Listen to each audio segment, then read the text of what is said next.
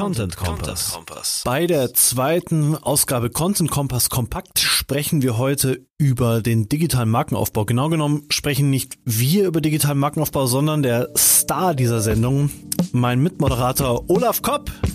Hallo Gidon. In einer Aufnahme, hallo, eine, eine Aufnahme mit dem Philipp Schütte von Content Bird. Genau. Die kommt sozusagen nach diesem kleinen Intro hier, kommt diese diese schöne Aufnahme, äh, weil die bei Content Bird nicht erschienen ist, sondern jetzt bei uns erscheint. Das genau. ist diese kleine Geschichte. Diese, die, das, äh, die wurde bereits im Frühjahr 2019 aufgenommen, äh, die Aufnahme, weil es sollte eigentlich ursprünglich im Content Bird Blog veröffentlicht werden. Äh, aus diversen Gründen hat das nicht geklappt. Dann haben wir uns gedacht, äh, bevor dieser, dieses wunderbare Stück Content einfach äh, in dem, in den, äh, im, im, Mülleimer verschwindet, warum wir nehmen es dann bei uns in Content Kompass mit rein. Genau, es ist ja im Gegenteil ist es ja ein Gespräch mit einem Experten wie dir, ist ja wie guter Wein. Das wird ja immer besser, je älter es wird, ne? weil man diesen Rückblick hat und dann ja nicht hängt auf heute vom Thema kann. ab. Also ja, stimmt. also aber beim Thema 2002. Digital, also beim Thema äh, digitaler Markenaufbau, Markenaufbau äh, hat sich hat sich bei meinen bei meinen Erkenntnissen und bei meiner Meinung auch nicht viel geändert über die Jahre. Deswegen äh, ist ja auch ein Thema, mit dem ich jetzt schon seit sechs Jahren nunmehr beschäftige, viel auch im Kontext SEO, aber auch darüber hinaus. Und ähm, deswegen hat der, der Philipp mich damals auch gefragt, ja. zu dem, ob ich zu dem Thema Rede und Antwort stehen will. Das hängt ja dann auch wieder mit dem ganzen Entitätenthema zusammen, ne? Da genau. wirst du auch ich, drüber sprechen. Ich bin, bin ja damals eigentlich über dieses Entitätenthema zum Thema habe ich, bin ich zu diesem Thema digitaler Markenaufbau gekommen, weil es dann, ja. weil es da ja auf jeden Fall Schnittmengen gibt. Ja. Mein Lieblingsbeispiel ist immer wieder wir selbst wo wir als Agentur und alle Welt kennt uns nur für unser Tool. Es ist einfach so lustig. So mhm. digitaler Markenaufbau, Fail. Google ist schuld. Naja, ja, auch fail, fail nur dann, wenn, wenn ihr mit der Wortliga kein Geld verdient. Nee, genau, ja, genau. Fail in dem Sinne, dass uns halt sieben Jahre alle unter diesem Tool gekannt haben und da hatten wir noch kein Premium-Modell. Ja. Also ja. es war einfach zum Verzweifeln. Aber es wurde immer schlimmer. Wir haben jetzt irgendwie im Januar sieben, sieben Presseerwähnungen gehabt. Also die Agentur spielt einfach keine Rolle für die Öffentlichkeit. ja, ihr müsst da irgendwie vielleicht an den, an den Agenturen, an das Wortliga irgendwie äh, noch eure, eure, Marke in das, in die, in das Branding mit reindrücken. Wir haben, ja, wir haben ja jetzt eine neue Website, textagentur.wortliga.de. Mhm. Und die haben wir auch im Tool verlinkt. Und seitdem wir diese neue Website haben, da präsentieren wir uns wirklich nur als Agentur, was wir da machen. Also mhm. diese ganzen äh, Textteam outsourcen, das Thema, Texte, Texte zu kaufen. Und seitdem wir die haben, kriegen wir das erste Mal in unserer Firmengeschichte relevante Anfragen. Siehst und diese du? Website, diese Website habe aber nicht ich gebaut, sondern die hat die Juliane gebaut, unsere neue Mitstreiterin. Und die hat ein bisschen mehr Distanz noch zum Thema. Ich hätte es niemals hingekriegt. Niemals. Hm. Die hat ja. mir geskribbelt, wie es aussehen soll, und dann habe ich es halt einfach im WordPress umgesetzt. Das ist betriebsblind, wie noch was. Äh, was sollst du sagen? Äh, ich wollte nicht genau, sagen, ich, ich wollte wollt so ja. ausholen, um zu den Links zu kommen, weil wir haben diesmal, diesmal wieder, wieder Links. Ich würde als erstes gern auf äh, doch die recht umfangreiche Untersuchung, Studie würde ich es nicht nennen, ich nenne es Untersuchung oder Test zum Thema, ist die Klickrate CTR ein Ranking-Faktor, beziehungsweise wenn ja, wie groß ist dieser? Lass mich ähm, raten, jein. Ähm, ja, es ist wirklich spannend. Es sind wirklich spannende Ergebnisse rausgekommen. Also, äh, ich glaube, solche Ergebnisse haben die wenigsten vermutet, die rausgekommen waren. Es war ein, wie sagt man so schön, eine Achterbahn, Achterbahnfahrt der Gefühle. Es war eine, ich habe diese, diese Untersuchung besteht aus sieben Testreihen tatsächlich mhm. die ich von März 2019 bis Januar 2020 gemacht habe. Und es war einfach spannend, wie diese zeitliche Entwicklung, was ist, was mhm. den Einfluss über die Zeit dieses Ranking-Faktors angeht, weil ich kann es schon, verrate schon mal, es ist ein Ranking-Faktor, ein großer ah, Ranking-Faktor. Es ist ein großer Ranking-Faktor. Ja, es ist ein großer Ranking-Faktor gewesen. Tatsächlich, also als ich den ersten Test, Test im März gefahren habe, das ist eigentlich daraus entstanden, dass ich es leid war, diese Glaubenssätze die ganze Zeit in der SEO-Szene, dass die so hin und her geschoben werden. Die einen haben vermutet und hatten eine Meinung, es ist Ranking-Faktor. Ja. Äh, so Leute wie ich haben gesagt, äh, Google sagt nein, ich glaube denen das. Und ich wollte eigentlich meine Meinung fundieren mit dieser Untersuchung. Und als ich dann die erste Testreihe im März durch hatte, sind, äh, war ich echt entsetzt, weil ich habe Keywords mit, mit, mit wenig Geldeinsatz, teilweise von Seite 7 auf Seite 1 geschoben. Innerhalb okay. von vier Wochen mit ein paar Klicks einkaufen. Ui. Und das war, mit das Ads, war so, äh, also der Effekt, der Effekt war so krass. Klicks einkaufen? Ich, bei Facebook oder wo? Oder Ads? Google Ads? Bei Dienstleistern. Oh. Die beauftragen andere Menschen, die dann, die kannst du sagen, dass sie bestimmte Sachen tun sollen, wie unter anderem ein Keyword bei Google suchen Ui. und dann auf ein dein Suchergebnis klicken. Geil. Krass. Und äh, das ist halt hoch, höchst manipulativ. Ja, ja. Äh, und ich habe, ich war entsetzt, wie gut es funktioniert hat, aber das hätte uns, deshalb habe ich, ich habe dann noch eine zweite Testreihe hinterhergeschoben mit einem ähnlichen Ergebnis, die habe ich dann im April gemacht. Und dann habe ich mich, dann habe ich mich, dann bin ich, ich habe, ich, ich wollte das nicht veröffentlichen, weil ich es hätte uns in die SEO-Steinzeit zurückbefördert, wenn äh, befördert, wenn du solche Ergebnisse öffentlich präsentierst, weil hast du ja hiermit getan. Wie bitte? Hast du ja hiermit getan. Ja, aber ich habe ah. mich dann entschlossen zur Veröffentlichung, weil das kommt ja jetzt. Testreihe 3 im Sommer war dann nicht mehr so eindeutig. Testreihe im Herbst fast gar keinen Effekt. Und jetzt im Januar habe ich noch mal eine Kontrollgruppe, eine Testreihe mit einer Kontrollgruppe gemacht mit Keywords, die im Frühjahr gut funktioniert haben, also wo der Effekt sehr groß war und wollte wissen, was passiert, wenn ich da jetzt nochmal das gleiche mache. Und äh, der Effekt war quasi null. Mhm. Das heißt, Google hat über das Jahr, das ist eine These, Google hat über das Jahr entweder diesen Ranking-Faktor CTR stark entwichtet, beziehungsweise hat ihn vielleicht auch ganz rausgenommen. Oder eine Diät, eine Diät gemacht für den Ranking-Faktor. Oder, oder sie haben äh, die, äh, sie haben haben es irgendwie die Muster erkannt und haben diese Klicks nicht mehr gezählt. Das sind die beiden, das sind die beiden Thesen, die dafür dazu zu dieser Entwicklung oder zu diesen Ergebnissen hätte führen können. Mir ist es im Endeffekt wurscht, was es ist, weil ich bin froh, dass äh, dass dieser Manipulation äh, die Tür wieder geschlossen wurde, weil es hätte uns wirklich wieder dahin gebracht, dass Suchmaschinenoptimierer nicht für Nutzer optimieren, sondern nur noch für Suchmaschinen, indem sie äh, Klicks kaufen. Und das wäre fatal gewesen. Ja, vor allem Google ist ja auch wirklich alles andere als blöd. Und da arbeiten ja äh, viele tausend Menschen an diesen Themen und die werden selber äh, drauf kommen, dass das so ganz schlau, ehrlich, schlaube Schlümpfe da Ich weiß nicht, wie lange das funktioniert hat, die Jahre davor. Ne? Äh, mir haben ja Leute berichtet, dass sie das auch schon 2018, 2017 gemacht haben und dass mhm. es da gut funktioniert hat. Also äh, Google äh, es, ich glaube, es hat sich aber vielleicht 2019 so gehäuft, dass Leute das gemacht haben, dass, dass sie einfach einen Riegel vorschieben mussten. Ja, ich kann das ist halt auch so, ich will nicht gegen die Zero-Welt wettern oder so, weil wir da auch viel mit zu tun haben, aber äh, das ist für mich ein Beispiel, da hat Google wohl unter Zugzwang den Algorithmus schlechter gemacht, weil eigentlich ist es doch genau richtig, dass die Sachen äh, Sichtbarkeit bekommen sollen, die bei den Leuten auch ankommen. Und ich dachte mir das auch schon seit Jahren, auch mit dem David zusammen, äh, dass es doch sicher so ist, die Sachen, die geklickt werden, die testet Google, wenn die geklickt werden, dann zeigt es das auch einer breiteren Masse an. Und das ist, das ist doch, das ist doch voll scheiße einfach. Aber man kann nichts machen. Ja, es ist einfach, es ist ein, Google nennt es selber Noisy Signal, weil es halt einfach zu manipulieren ist. Und ähm, äh, außerdem sagt ja eine hohe CTR erstmal nichts über den Content aus, sondern nur, wie gut das Snippet ist. Oder wie gut das Snippet zur Suchintention passt. Das stimmt.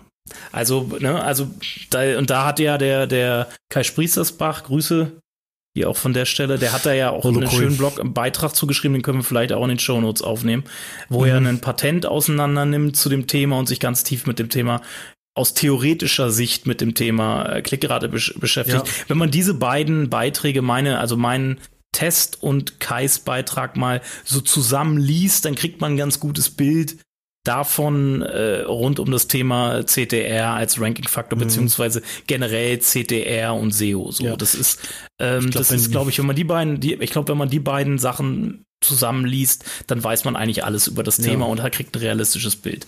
Der einzige Weg für Google kann sein, den würde ich zumindest gehen, zu sagen, ich mache immer mehr Ranking-Faktoren da rein und ich mache das immer diverser und es ist immer, spielt immer weniger eine Rolle, ob da irgendein, irgendjemand halt noch rum trickst. Ja, aber diese, das war, dachte ich ja auch, aber das war so plump, wie, wie gut es funktioniert hat im Frühjahr. Das war wirklich erschreckend. Ja, manche Sachen sind ja auch plump. Also ich habe auch festgestellt, wenn ich in meine Blogartikel das Keyword nicht hart mal reinbringe, ein, zwei, drei Mal, dann oder in die Überschrift, dann rankt das Zeug in der Regel äh, auch nicht. Mag es auch wieder eine individuelle Sache sein, wie stark meine Seite äh, ist und da bin ich natürlich sehr longtailig, schon klar, also sehr spezifische Keywords und ich habe halt festgestellt, wenn das Keyword eins zu eins in der Überschrift drin steht, habe ich mehr Chancen, damit auch zu ranken. Das aber, aber wir, machen ja, wir machen ja eh noch eine Sendung zum Thema suchmaschinenfreundlicher Content. Im April haben wir das, glaube ich, geplant. Deswegen lass uns da nicht zu viel vorwegnehmen. Nee, aber so viel dazu wollte ich dazu sagen, dass viele ja. Sachen sind plump und machen vielleicht auch Sinn, dass sie so plump sind. Also Genau, aber das war wirklich, der Effekt war krass. Also hast du, der Hebel war so groß, äh, das hättest du mit keinem anderen äh, Instrument hinbekommen. Sehr, auch mit Linkaufbau nicht. Und Linkaufbau wäre deutlich teurer gewesen. Ähm, der zweite Link war, das hat auch ein bisschen in die Runde gemacht, das, das gibt's, gab es eine Studie von Microsoft.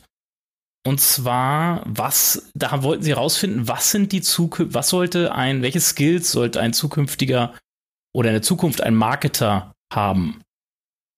Und bei den Hard Skills kam tatsächlich SEO, da Data Analysis, Analysis, also Daten analysieren, Copywriting, Behavioral Analysis, also Analysis, mhm. also mhm. äh, Verhaltensverhalten analysieren. Ja. Was hast du mit, was du immer mit, äh, mit Hotjar machst zum Beispiel? Äh, ja, oder mit Eye-Tracking und so, da sind wir ruckzuck im Bereich UX auch, ne? Also äh, UX mit den, also mhm. wirklich sich angucken, was machen Menschen auf meiner Seite. Vielleicht auch Befragungen, Labortests etc. kann man ja äh, vieles machen. Ähm, dann Automation und bei den Soft Skills Creativity, Humility, Empathy, Adaptability und Transparency.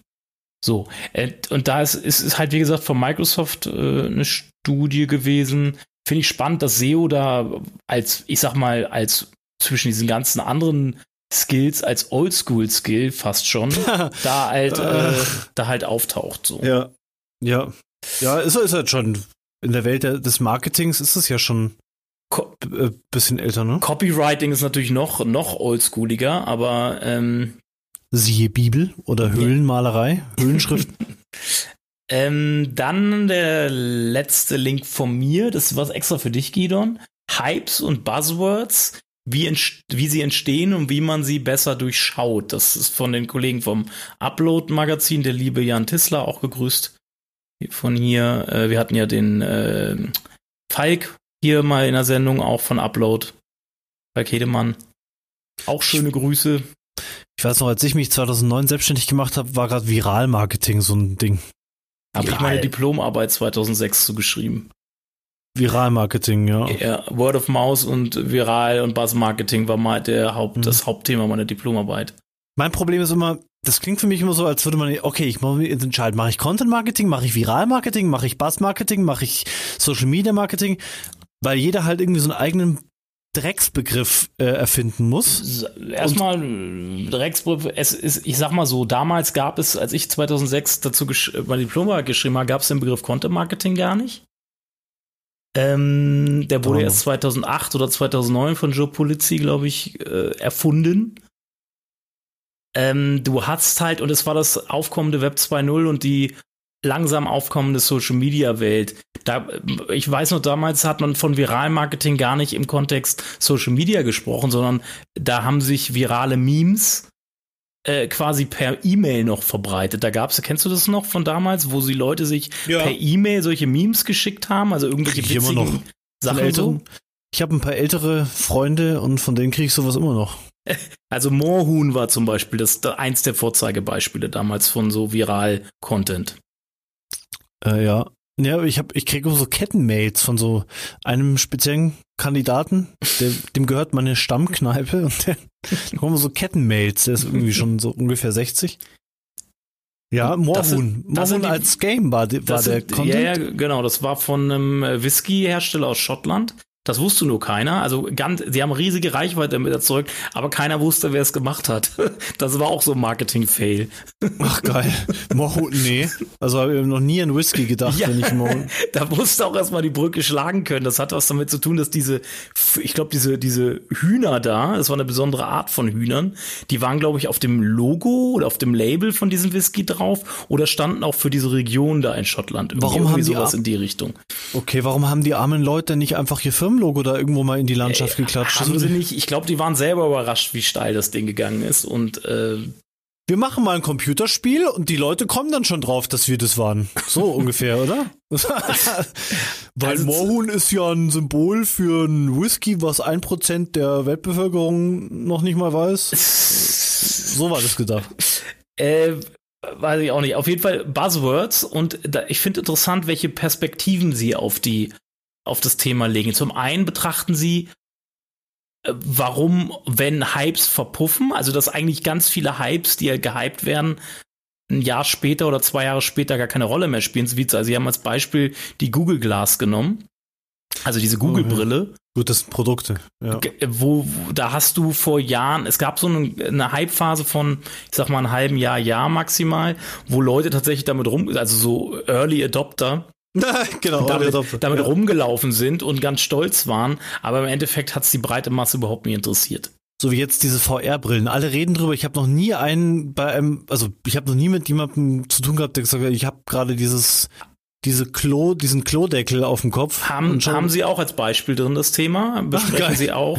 Ähm, okay. Aber äh, sie besprechen zum Beispiel auch, wenn Hypes wiederkommen. Und zwar gibt es da so eine ganz schöne Kurve. Und zwar die heißt sie die, die Hype Curve.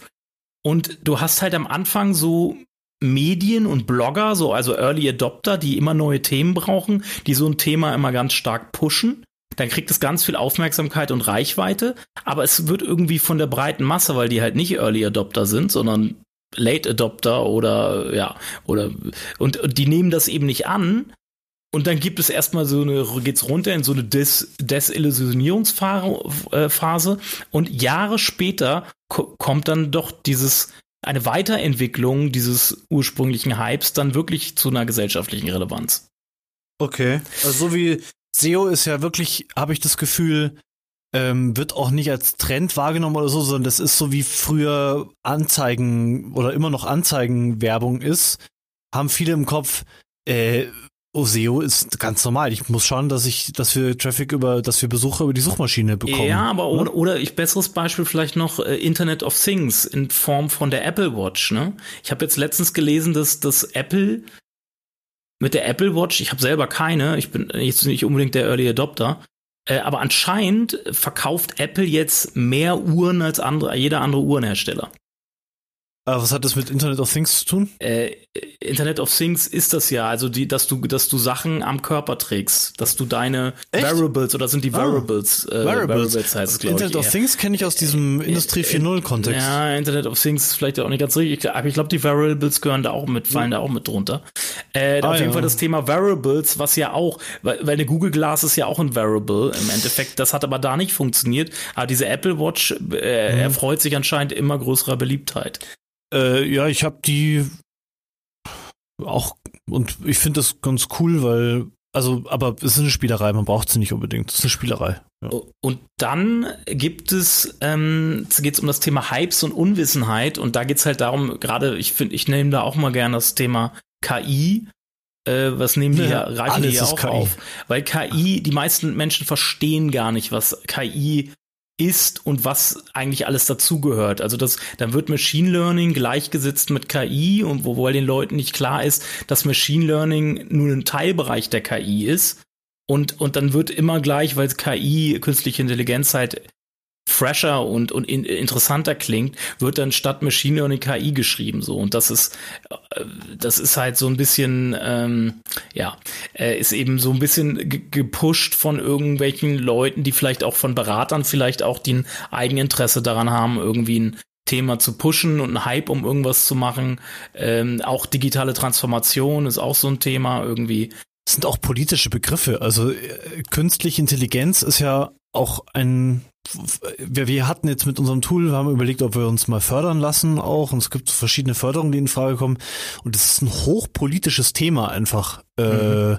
Weil die Politik will natürlich so Wachstumsunternehmen wie wie sie wie die USAlers in Silicon Valley stehen haben, wollen die natürlich hier auch haben. Und da ist alles willkommen, was irgendwie halbwegs nach künstlicher Intelligenz aussieht. Und äh, also Erstmal im ersten das Schritt. Das ist ein politisches Vehikel und wenn sie würden nicht, wenn die Politik jetzt gesagt von Machine, daran, wenn, genau. wenn die Politik jetzt von Machine Learning gesprochen hätte, wäre es viel viel unattraktiver, weil überhaupt nicht so oh künstliche Intelligenz klingt natürlich viel spannender ja. als Machine Learning. Ja und und die glauben halt, denke ich mal auch daran oder die, die Leute, die dafür zuständig sind für diese Förderung und so, glauben halt daran, dass das der nächste Wachstumsmarkt ist. D bisher spielt KI ja keine Rolle. Also ja, in Form von Machine Learning halt. Ja. Na, also da kommst du halt, also schon, es gibt, es gibt ja. halt Teilbereiche, Klar, aber nicht in der äh, Breiten. Also ich sag mal, äh, unsere Telefone haben alle schon äh, Machine Learning drin. Ähm, in ja, der Medizin wird schon viel mit Machine Learning gearbeitet. Es hat schon viele, es ist inzwischen schon in vielen Bereichen in der Praxis angekommen. Mein, mein iPhone hat mir heute Morgen empfohlen, Nachricht an Juli schreiben. So, der mhm. schreibt doch halt öfters Nachrichten, dann schreib ihr doch jetzt mal. So, oh, toll, tolle Idee, danke, äh, Siri. Siri-Vorschlag. So, ah, Mist, hätte ich fast vergessen, hier zu schreiben. Und äh, äh, am Schluss geben sie halt noch Tipps in dem Beitrag. Ähm, und zwar, wie man das besser so ein bisschen kritischer so beäugt, wenn irgendwann irgendwelche Menschen einen äh, Hypes und Buzzwords um die Ohren hauen. Und äh, da finde ich die, ich, ich will die mal umreißen hier ähm, welches Interesse hat die Person oder Organisation über das Thema zu informieren? Wollen sie mhm. Klicks generieren, Kunden gewinnen, im Rampenlicht stehen oder sind sie eher eine neutrale Informationsquelle? Ja. Wirklich super wichtig. Mhm. Äh, seien Sie bei skeptisch bei Statistiken. TikTok ist beispielsweise immer wieder in den Schlagzeilen, weil die App mehr Neuinstallationen hat als Facebook. Der Vergleich zwischen einem etablierten Social Network und einem neuen Angebot ergibt sich aber, ergibt aber nur wenig Sinn. Mhm. Weil Facebook natürlich nicht mehr so Steigerungen hat wie TikTok. Und dann werden halt, wird halt Äpfel mit Birnen verglichen. Ne? Ja.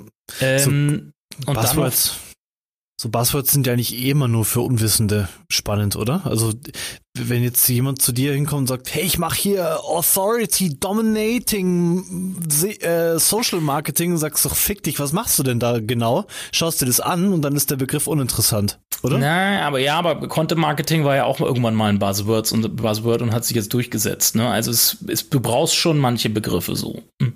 Okay.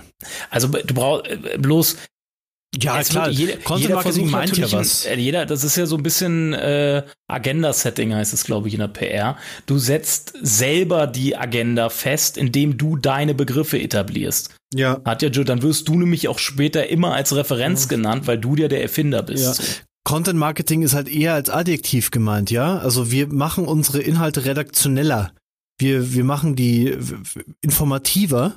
Genau, aber du brauchst ja einen Begriff, der das zusammenfasst. Ist, aber es gibt in den, in den allerwenigsten Unternehmen gibt es irgendwie, also es gibt ja ge, geschätzt 150 Marketingdisziplinen. Und es gibt aber in den wenigsten Unternehmen, unterstelle ich jetzt einfach mal 150 Marketingabteilungen. Eine macht Content Marketing, eine macht Social Media Marketing, eine macht Growth Hacking, eine macht so, das, das ist das, das, was ich kritisiere. Das lädt dazu ein, in Inseln zu denken, die es nicht gibt, diese vielen mhm. verschiedenen Begriffe. Mhm. Aber Content Marketing ist ja eh eine Querschnittsdisziplin. Also das ist ja eine Klammer. Das ist eine ja, Klammer aus vielen, viele aus vielen, aus vielen Fachbereichen im Endeffekt. Aber das würde jemand, der sagt, ich mache Social Media Marketing, würde das auch sagen. Oder? Ja, Social Media Marketing, ja, das hängt immer davon ab, wie du es, wo du die Grenzen setzt, wie du es definierst. Ne? Mhm. Ne? Und da ist ja jeder. Das, äh, ja, du hast schon recht. Klar, es ist immer eine Definitionssache. Und ja. du musst halt wissen, was meint jemand, wenn er jetzt davon spricht. Das wäre doch mal eine coole Sendung, dass wir, oder eine coole Content, na, Idee, dass wir unsere, vielleicht ihr, Hörer, euch, euch fragen, wie sind bei euch die Abteilungen, wenn ihr Inhausler seid? Wie sind bei euch die Abteilungen so gebaut? Was gibt's bei euch für Marketingabteilungen? Oder in der Marketingabteilung für Unterscheidungen? Ist doch spannend, oder? Da mal reinzugucken. Mm, müsste man aber eigentlich eine kleine Umfrage eigentlich müsste machen. Eine ne, Umfrage ne? machen. Klar, ja. Ich kann das, ich kann ja vielleicht mal bei, bei mir über die Website das erfragen. Ja, das finde ich, das find ähm, ich mega spannend. Auf jeden Fall Punkt drei ähm, oder Tipp 3, welche Anzeichen gibt es dafür, dass sie es mit einem nachhaltigen neuen Angebot oder Trend zu tun haben. Welche übergreifenden Trends gibt es, die hier zum Tragen kommen? Also er, er hatte weiter oben stand auch äh, Innovationen, die, mh, mm, die ein grundsätzliches menschliches Bedürfnis erfüllen, wie zum Beispiel diese sozialen Netzwerke, die ja es Menschen verhelfen, sich darzustellen und viele Menschen haben das Bedürfnis, sich darzustellen. Äh, da wird ein wirklich grundlegendes menschliches Bedürfnis befriedigt. Und solche Innovationen haben natürlich viel mehr Erfolgschancen, dass es aus dem Hype dann wirklich einen, eine, was Nachhaltiges wird, als, als Innovationen, die das halt nicht abdecken. Ne? Mhm. Mhm. Genau, das war der wunderbare Beitrag zum Thema Hypes und Buzzwords. Cool. Und ich habe noch einen Link dabei, ein schönes Praxisthema vom Wortliga-Blog. Und da geht es darum, wie wir uns Korrekturschleifen mit unseren Textern, Agenturen, Dienstleistern sparen. Und äh, Korrekturschleifen-Thema sieht ja eigentlich niemand gerne. Und manche Projekte ziehen sich dann ewig hin. Und äh, also zum Teil, das kennt sicher der ein oder andere, verbrät man da richtig viel Zeit. Und wir zum Teil liegt es natürlich am Dienstleister, zum Teil, zum Teil an mir, zum Teil an der Zusammenarbeit, wie die aufgesetzt ist. Und wir sind da ja sehr perfektionistisch, weil wir eigentlich immer nur oder immer verlängerte Werkbank spielen mit unseren Autoren und haben da so ein paar Jahre Learnings jetzt mal zusammengefasst. Also äh, was wir, was unsere Erfahrung ist, wie man sich Korrekturschleifen spart. Und da sparst du natürlich hinten raus Manntage viele Manntage an Zeit, wenn du es richtig aufsetzt. Sag mal, sag mal die Top drei wichtigsten Sachen. Kannst du die kurz sind, zusammenfassen? Es sind vier Erfolgsrezepte, okay, die wir vier, zusammengefasst haben. Äh, das erste ist Briefings, die keine Fragen offen lassen. Und da gibt's eben einfach so ein paar Fragen, die besonders oft zum Scheitern führen. Also wenn die fehlen, dann gibt's besonders viele Missverständnisse. Die listen wir auf. Ähm, also zum Beispiel, dass der Texter gar nicht genau weiß, für was ist denn das jetzt hier? Ist es für ein Kapitel, für ein E-Book, für ein Blog? Äh, und auch so, dass der Texter gar nicht richtig emotional in Kontakt kommt. Für was ist denn jetzt der Text hier? Also was, was will ich denn als Unternehmen damit erreichen? Wir haben es in unserem, äh, in der Sendung, die ja in zwei Wochen mit der, mit der GESA kommt, hat er gesagt, du musst sogar, du fährst gut, wenn du definierst, welche Emotionen soll denn mhm. der, der Leser da äh, oder der Zuschauer erfahren? Äh, was soll sich denn in dem regen oder welche, welche, auf welche Schlüsse soll er denn kommen? Also genau, prä präzises Briefing als ein ähm, Gegengift gegen äh, Korrekturschleifen. Dann äh, kenne deine Texte. Natürlich, wenn ich jetzt mit Videoleuten oder mit Grafikern zusammenarbeite, gilt das auch für, für die. Also wir wissen einfach, wenn ein Thema reinkommt, wissen wir sofort, wem wir, bei wem wir anfragen bei uns. Also, hey, hast du Zeit? Bei, bei unseren Autoren. Und wenn du halt immer nur so rangehst, ich habe einen großen Texterpool und dann schreibe ich aus und dann bewerben sich die Leute drauf, äh, kann halt äh, oft nach hinten losgehen. Ähm, Textbroker. Ja, Textbroker, Content.de sowieso. Auch da, da haben wir, also macht da kein Geheimnis draus. Wir haben manche Projekte, da müssen wir mit Content.de zusammenarbeiten, weil wir oder müssen wir Content.de nutzen, weil das Projekt sich sonst, weil wir sonst kein Geld damit verdienen würden. Und ähm, aber auch da haben wir halt über die letzten Jahre einfach Autoren aufgebaut. Die kennen wir auch. Die halt nur die Nicknamen zum Teil, aber die kennen wir einfach. Ähm, und das ist, erspart uns unglaublich viel Korrekturaufwand, wenn wir wissen, das Thema ah, gebe ich dem lieber nicht. Oder der Dings, der hat jetzt in zwei Wochen Urlaub, dem gebe ich jetzt nicht mehr so viel, weil der schludert immer vom Urlaub. So, da haben wir einen Kandidaten. Ja, ist wirklich so. Der ist ein ganz toller, super cooler Typ und ein super geiler Schreiber. Aber wenn es halt in den Endspurt geht vom Sommer oder so, dann baut der halt Fehler rein, dass ich im, also das ist er sich dem bewusst. Ich weiß nicht, ist immer die Frage Selbstbild und Fremdbild. Ähm, wahrscheinlich okay. schon. Ich hoffe, er hört jetzt nicht zu. Du, derjenige, Weiß ich nicht, aber wir lieben den. Das ist einer unserer Standtexter. Äh, ich hab's bei mir selbst auch, wenn ich fertig bin und ich, ich denke mal, es ist eine konditionelle Sache bei ihm, äh, dass der halt nach vier, fünf Monaten einfach durch ist äh, da ist jeder anders. Manche mhm. rattern irgendwie zwei Jahre lang durch ohne Probleme und manche brauchen regelmäßig ihre Pausen und dann, ja, dann, ich, ich habe das bei mir auch, dass ich Blödsinn mache, wenn ich 14 Stunden lang am Rechner saß. Mhm. Das ist ganz normal. Äh, muss man halt nur wissen, wie man sich selbst und andere einsetzt. Dann äh, dritter Punkt, Probelauf vereinbaren. Mann, verrate ich hier schon viel. Ja, Im Beitrag warten noch so ein paar Sachen. Also Pro Probelauf vereinbaren machen wir auch immer, weil wir halt dann ähm, mit dem Kunden auch perfekt abstimmen können, welche, welcher Stil gefällt dir, welcher nicht. Was, was, dann wissen wir halt auch, welche Texte wir dann einsetzen. Und ein ganz toller Punkt, viele Bearbeiter verderben den Text. Also viele Köcher verderben den Textbrei. Äh, wenn ich zu viele Verantwortliche oder wenn ich keinen, keinen Führer, keinen eindeutig verantwortlichen Entscheider festlege, sondern wenn ein Text durch fünf Hände geht und alle kommentieren noch was rein. Ich meine, das ist, äh, hat der ein oder andere vielleicht schon mal beobachtet, jedem gefallen andere Sachen. Der eine fährt BMW, der andere ein Audi, der andere ein Ford. Jeder mag andere Schuhe gern und jeder mag andere Texte gern. Und dann kommt und, noch dazu, dass wenn man schon mal sowas vorgelegt hat, man muss ja seinen Job machen und dann muss man ja irgendwas finden, was, was man ja. kommentieren kann. Ja, genau. Und das ist auch so. Also das wissen wir auch und ein Profitexter weiß es auch, dann, dann hält er das Feedback besser aus. Du kannst an jedem Text noch was rumkritisieren. Mhm. Das mag jetzt auch, soll jetzt auch Kritik an sich nicht in Frage stellen, aber du kannst immer noch was finden. Das größte Problem ist auch, wenn der Kunde erwartet, dass du so schreibst, wie er es selbst schreiben würde. Das geht nämlich nicht.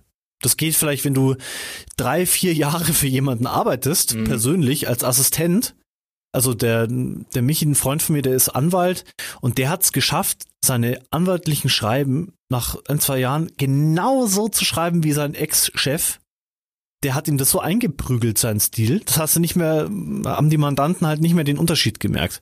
Also ich glaube, das wird auch nochmal ein ähm, wichtiges Thema. Wir haben ja noch eine Sendung vor zum Thema Outsourcing. Ich glaube, das ist so ein großes ja. Thema da auch. Wie, äh, ne, wie nah muss so ein Texter an, an, an dem Unternehmen dran sein. So, ne? Genau, und, und halt gleichzeitig loslassen, richtig outsourcen. Äh, als du musst, wenn du sagst, ich will hier ähm, Content Marketing oder, oder vielleicht auch einfach nur gute Website-Texte be betreiben und haben in, in einem größeren Ausmaß, dann musst du einfach dem Text eine gewisse Freiheit überlassen. Den Beitrag hat die Juliane geschrieben, den, ziert den über die Korrekturschleifen, den hätte ich selbst auch anders geschrieben. Und ich sehe halt inzwischen, nur weil ich es anders machen würde, ist es nicht schlechter. Mm, mm, ähm, klar, mm. ich weiß auch, was ich, was mir nicht gefällt. Mhm. Äh, oder wenn ich es durch die Textanalyse schicke und 20 Sätze sind zu lang von, von, von 600 Wörtern, dann kann da was nicht stimmen. Aber so, also das, du musst es loslassen. Und worum es bei dem Punkt geht, ist, wenn, wenn sechs Personen sich den Text anschauen, dann kriegt also zum Teil hast du dann so Schleifen drin, dass die halbe Marketingabteilung sich den Text anschaut. Fünf Leute schauen sich den Text an, kommentieren rein, dann zum, dann machen wir das, optimieren wir das. Dann schicken wir es zum Kunden nochmal, dann schaut sich der endgültige Entscheider an und der hat dann manchmal sogar Korrekturen, die den Korrekturen widersprechen, die wir davor eingebaut haben. Solche Sachen entstehen mhm. da, wenn halt fünf, mhm. sechs Leute an einem Text oder, mhm. oder drei Leute an einem Text arbeiten. Also unsere Empfehlung ist halt, machen mach einen klaren Prozess. Wer ist der Entscheider über die, über den Text, was drinstehen soll? Der kann gerne Feedback von Kollegen auch berücksichtigen, aber bitte dann in einem Prozess und wir kriegen, oder die Agentur kriegt ein, der Texter kriegt ein Dokument zurück, wo er dann inhaltliche Änderungen, Rechtschreibfehler sind ja eh äh, durchs Lektorat, aber wo er dann halt inhaltliche Änderungen kriegt und die halt dann einarbeiten kann. Ganz gemütlich. Okay damit, damit unsere, der Name Kompakt auch, äh, ich glaube, wir haben jetzt hier ja. schon eine Kompakt Plus Sendung. Genau. Also es gibt, mit, dem, mit genau. dem Interview mit es, Content Bird. Genau. Es, es, gibt da noch eine Checkliste, aber wir ähm, verlinken den Beitrag und kann genau. sich jeder angucken. Wir sind jetzt bei 36 Minuten. Wie lange ist ja. das Interview mit, mit Content Bird? Ja, fast eine Stunde. Okay. Dann haben wir hier eine Hybridversion aus Kompakt und Interview. Ja. Premiere! dann spielen wir noch ein bisschen okay. Musik und dann äh, kommt das Interview mit Content Bird zum Thema digitaler Markenaufbau. Ich bin sehr gespannt. Content Kompass. Content Kompass.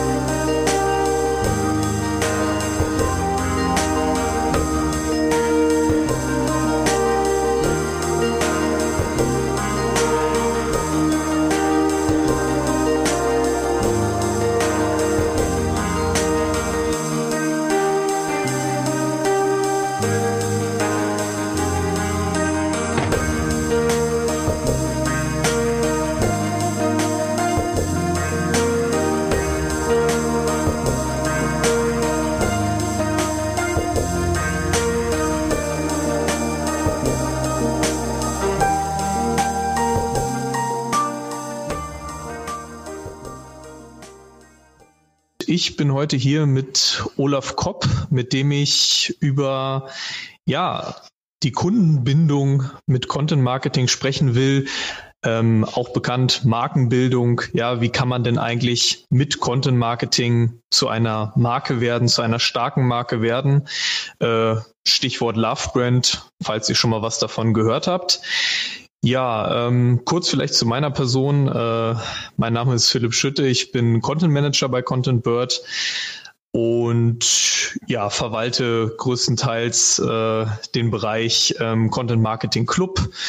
Und ja, dann würde ich äh, dich einfach mal bitten, Olaf, dass du dich vielleicht auch noch mal kurz vorstellst. Betreibe mich so in diesem ganzen Online-Marketing-Zirkus und Marketing-Zirkus seit 2005 ungefähr rum, habe damals äh, mit einem eigenen äh, Webprojekt zusammen mit ähm, dem jetzigen, heutigen Geschäftsführer von T3, mit Anni Lenz zusammen gestartet. Das war so mein erstes digitales Projekt, was ich betreut habe, mitbetreut habe. Äh, es war eine Künstlerplattform für regionale Musiker im Raum Hannover. In erst, insbesondere das Ganze war auch verknüpft an offline Digitalverknüpfung mit einem Lounge-Event und einem Konzert in dem Fall Fall mit den ganzen Künstlern, die wir auf der Plattform hatten. Es gab auch ein Mixtape äh, zu kaufen dazu. Mhm. Ähm, es war halt also so ein ganzes rundes äh, Projekt, was sowohl online als auch offline äh, marketingtechnisch gestützt wurde. Das war so mein erster Kontakt mit der digitalen Welt im Endeffekt. Ähm, dann bin ich so 2006 Ende nach meinem Studium so ins Marketing gerutscht habe darüber auch so meine ersten Kontakte mit dem Online-Marketing gemacht. Habe nebenher, neben meinen, indem ich in diesem Marketing-Job gearbeitet habe, meine Diplomarbeit geschrieben, die sich um das Thema Viral, auf, um Viral, Bass und Word-of-Mouse-Marketing äh, bezogen auf die Musikindustrie bezogen hat. Das war so 2005, 2006. Ähm, dann und über diesen Marketing-Job bin ich dann immer mehr in diese Online-Marketing-Welt, auch in der Praxis reingekommen und wollte dann nichts anderes mehr machen und äh, habe dann eine Stelle in Berlin als Online-Marketing-Manager relativ kurz, einen kurzen Zeitraum angenommen und da waren die Arbeitsbedingungen irgendwie nicht so, wie ich mir das erhofft habe und dann habe ich gekündigt und bin zurück nach Hannover und habe mich da mit einer Agentur 2009 im Bereich SEO und SEA, also Schwerpunkt Google Ads und Suchmaschinenoptimierung selbstständig gemacht. Habe dann 2012 ähm, die Aufgesang-Agentur mitgegründet mit meinem jetzigen Geschäftspartner Ulf Hendrik Schrader und seitdem äh, tummeln wir uns so in diesen Bereichen äh, Content Marketing, PR, SEO, Pay-per-Click-Werbung, das sind so unsere Schwerpunkte als Agentur. Ja, genau. Nebenher mache ich auch noch ein, bin ich seit 2013 Mitveranstalter beim SEA Camp, äh, eine der beliebtesten Veranstaltungen rund um das Thema Pay-per-Click Marketing. Genau, habe so E-Books geschrieben, schreibe ganz viel in meinem Blog. Äh, ich glaube, daher kennen mich auch die meisten. Und das ist so meine, meine Sachen, die ich so, die ich so tue und getan habe. Ja, äh, ich zum Beispiel, ich kenne dich äh, sehr gut von eurem Blog, den ich auch äh, regelmäßig lese. Ähm, war ja letztens auch sehr spannend ähm, zum Thema äh, Entinitäten bei Google. Das fand ich, äh, das ist gerade so ein Thema, was ich mir äh, so schrittweise aneignen will. Und ähm, ja, äh, genau, ich wollte dich noch ansprechen drauf. Du hast ja, ähm, du hast ja schon vorhin gesagt, ja, so eine erste eigene Künstlerplattform. Ich finde das selber sehr spannend, weil, äh, weil ich äh, selber im Hip-Hop-Bereich tätig bin und da ist das dann äh, ist das sehr spannend, äh, jemanden zu treffen, der halt auch schon, glaube ich, du warst ja bei EMP kurzzeitig, wenn ich das richtig. Äh, äh, genau, das war bei MC. Genau. MC.com war die, war, also EMP ist ja ein Hardrock. Versandhändler für, für Merch und für, für Klamotten und, und Musik und äh, die haben damals M7.com, was einer der ersten Deutsch äh, Verla äh, nee, Labels im Endeffekt für deutschsprachige Hip-Hop-Musik in den 90ern war äh, und dann so zum Versandhändler gewachsen sind. Äh, die wurden 2006 von EMP aufgekauft und dann in dem Zuge suchten sie neue Leute und in dem Zug bin ich dann quasi dazu mhm. gestoßen. Das war dann auch quasi mein Marketingjob, von dem ich vorhin erzählt habe. Ah, okay, gut, jetzt habe ich den Zusammenhang, äh, habe ich den Zusammenhang erst begriffen. Okay, ähm, da kennst ja, du meine kennst du meine Mixtapes? Ich bin ja äh, ich bin ja alter Hip Hop DJ gewesen, sag ich mal. Ach nee, du bist alter Hip-Hop-DJ gewesen. Ja, Ach, ey, das, Google, ah, Google, mal, Google, Google mal nach DJ Oleg. Da findest du meine ganzen alten Werke, die es auch mal zu kaufen gab auf äh, CD und auf wirklicher Kassette. also, äh, DJ Oleg. O-L-L-E-C-K. Okay, ah, das, das interessiert, das ist jetzt spannend. Wusstest, Das- wusst, wusstest du gar nicht. Ey, ich habe ich hab so den, äh, ich hab so den äh, Fokus jetzt gehabt auf, okay, EMP, das ist ja mehr Hardrock und da dachte ich jetzt, ja, okay, äh, auch irgendwas mit Musik, aber ich hätte jetzt niemals äh, gedacht, dass das da auch in Richtung Hip-Hop geht. Das, deswegen sehr spannend. Ich bin alter, alter Hip-Hopper seit 1993. Boah, Gott, das, da, da kann ich noch nicht mithalten. Ich habe das, Gold, ich hab das Golden Age noch mitgenommen. Ja, oh, herrlich, du Glücklicher. da kann ich leider nicht von reden. Ich mache auch erst seit, äh, seit 2014 richtig professionell äh, Rap-Musik dann Mhm. letztlich auch. Also hab nie jetzt, äh, hab auch nie Hip-Hop getanzt oder so, aber mache auch halt selber Beats und so. Das ist, ja, ist schon cool. Ja, spannend. Ja, ähm, aber gut, wir, äh, wir äh, verlieren uns jetzt hier im, äh, im, äh, im Sumpf der Musik, ja, äh, in diesen rhythmischen Klängen des Hip-Hops. Ähm, ich würde ja einfach mal einsteigen.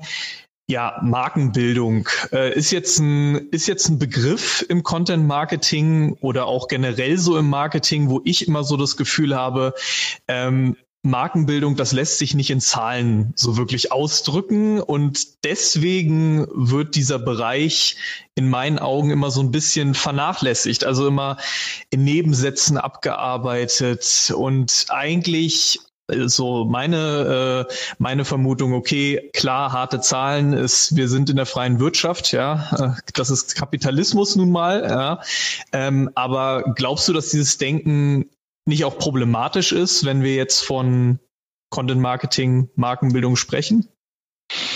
Mm, Also ich sag mal so, das, das Thema, ich, als ich 2009 so äh, wirklich mit der eigenen ersten Agentur in das Thema Performance Marketing äh, dann auch äh, als Selbstständiger einge reingegangen bin, habe ich immer gesagt, da gab es so einen Leitspruch bei mir, was nicht messbar ist, macht keinen Sinn. Von dem bin ich wieder weg. Also mein, meine Denke hat sich da einfach gewandelt, weil ich auch aufgrund der Erfahrung, die wir mit der Agentur, äh, speziell jetzt Aufgesang auch gemacht haben und mir als Person, man kann ja als Marke, als Unternehmen, man kann ja eine Unternehmensmarke sein, eine Produktmarke sein, als auch eine Personenmarke sein. Und die Erfahrungen, die ich da gemacht habe, haben mir eigentlich ganz deutlich gezeigt, dass es hinter diesen ganzen harten Zahlen, Daten und Fakten auch noch eine, auch weiche Faktoren gibt, die nicht zu unterschätzen sind. Und ähm, ich würde jetzt mal sagen, dieses ganze Thema Markenaufbau und Branding wurde halt lange Zeit gerade von Vermarktern und Me Mediaagenturen und aber auch von klassischen Werbeagenturen und klassischen Marketern als Deckmantel für fehlende Messbarkeit genommen. Mhm. Ähm, ich sehe das inzwischen ein bisschen anders, weil du kannst, für mich ist erstens, gibt es für mich keine Trennung mehr, äh, Trennung mehr zwischen Branding und Performance, weil Mhm, die, okay. das Branding hat einen direkten Einfluss auf die Performance. Mhm. Ähm, und ich halte es für höchst problematisch, wenn in Unternehmen Branding und Performance noch voneinander getrennt ist. Wie ich es generell für höchst problematisch halte, wenn wir in Silos in Unternehmen in der Kommunikation generell arbeiten. Ähm, das, das thematisieren wir auch immer wieder in unserem, in unserem Pod Podcast Content Kompass, den wir ja auch äh, seit über einem Jahr auf Termfrequenz machen. Äh, da gibt es fast keine Sendung, wo wir diese, dieses äh, Silo-Denken kritisieren und auch diese, diese festgefahrenen Strukturen in den Unternehmen, die großteils aufgrund auch von Kostenstellenrechnungen getätigt werden. Performance und Branding gehören zusammen, Punkt, um damit vielleicht mal einen Punkt hinterzusetzen. Und ähm, es ist für mich schon eine, eine, eine Brand hat schon Kennzahlen, Messzahlen, die man messen kann, womit man äh, einen Branding-Effekt auch feststellen kann. Das geht los bei dem klassischen äh, Brand-Suchvolumen bei Google zum Beispiel. Wie entwickelt sich das? Äh, weil die Effekte aus klassischem Marketing oder aus Branding sind ein erhöhtes äh, Brandsuchvolumen nach der eigenen Marke Ja. zum Beispiel. Ähm, da, ja. Ja, ähm, das ist das ist gleich ein interessanter Punkt. Äh, dann dann handeln wir das gleich noch in einem ab. Ich ich finde das insofern spannend, was du gerade gesagt hast. Also äh, Stichwort jetzt, ähm, dass man das nicht trennen kann und dass halt das branded Suchvolumen bei Google, was ja auch äh, immer noch so, naja, also schön, wenn jemand jetzt nach, was weiß ich, nach Content Bird äh, googelt, ja, ähm, und was ich daran so spannend finde, sind halt die aktuellen Entwicklungen bei Google selbst. Also, dass man jetzt ja sieht, okay, äh, Google vereint immer mehr Traffic auf sich, ja, mit diversen Snippets und mit diversen anderen Praktiken. Und da merkt man ja eigentlich, finde ich schon, äh, in Zukunft wird dieser Branded Search ja eigentlich, er kann ja nur wichtiger werden und nicht weniger wichtig. Er ist extrem wichtig, weil äh, erstens ist Branded Search, also alles, was wir so an Navigational und Brand Queries im Endeffekt haben, ist, das sind, sind erstmal warme Kontakte, die kennen uns irgendwoher schon. Und diese, dieser branded, diese, diese branded Search Queries oder Navigational Search Queries haben einen deutlich höheren eine deutlich höhere Abschlussrate und Interaktionsrate. Weil das ist klar, wenn uns jemand kennt, dann ist er eher gewillt, sich länger mit meinen Inhalten zu beschäftigen, als auch eventuell Transaktionen wie Downloads oder Anfragen oder Bestellungen bei mir auszuführen das, das, wenn man mal in die Analytics-Zahlen reinguckt und, und, und äh, gut, Direct Traffic ist immer sehr unsauber dargestellt in Google Analytics, da steckt ja Google im Endeffekt immer alles rein, was, was sie nicht direkt zuordnen können. Aber wenn man, wenn man sich so mal im Schnitt, im Vergleich den äh, den segmentierten Direct Traffic äh, oder auch, auch in, in Anteilen, sofern es möglich ist, die, die Branded Searches anguckt, wie die performen oder, im, oder im, AdWords-Bereich oder im Ads-Bereich, heißt es nicht mehr AdWords, heißt jetzt Ads, mhm. zum Beispiel sich da die Brand Queries anguckt, wie die performen, dann sind die halt um ein sind die Abschlussraten und die Interaktionsraten um ein Vielfaches höher als bei dem, äh, ich sag mal, generischen Traffic. Was ja auch logisch ist irgendwie. Ne? Also, also von daher, diese Branded Searches sind, sind wahnsinnig spannend und interessant und die sollten auch auf gar keinen Fall äh, vernachlässigt werden. Der zweite große Punkt ist, dass diese Branded und äh, Search und Navigational Search Queries ein Signal an Google geben, in welchem Bereich ich als Domain und Anbieter eine Autorität bin. Wenn ich diese sogenannten Suchmuster in Form von äh, Brand ähm, Themakombinationen, wie zum Beispiel, wenn jemand nach Aufgesang äh, SEO sucht oder Aufgesang Content Marketing, wird an Google die Information weitergeben, aha, äh, Aufgesang, und wenn das häufiger vorkommt, Aufgesang scheint irgendwie eine Autorität im Bereich SEO oder Content Marketing zu sein. Ja, und, und dass das, äh, dass sich das positiv aufs Ranking auswirkt, braucht man auch, glaube ich, nicht zum x Mal zu erklären. Ja.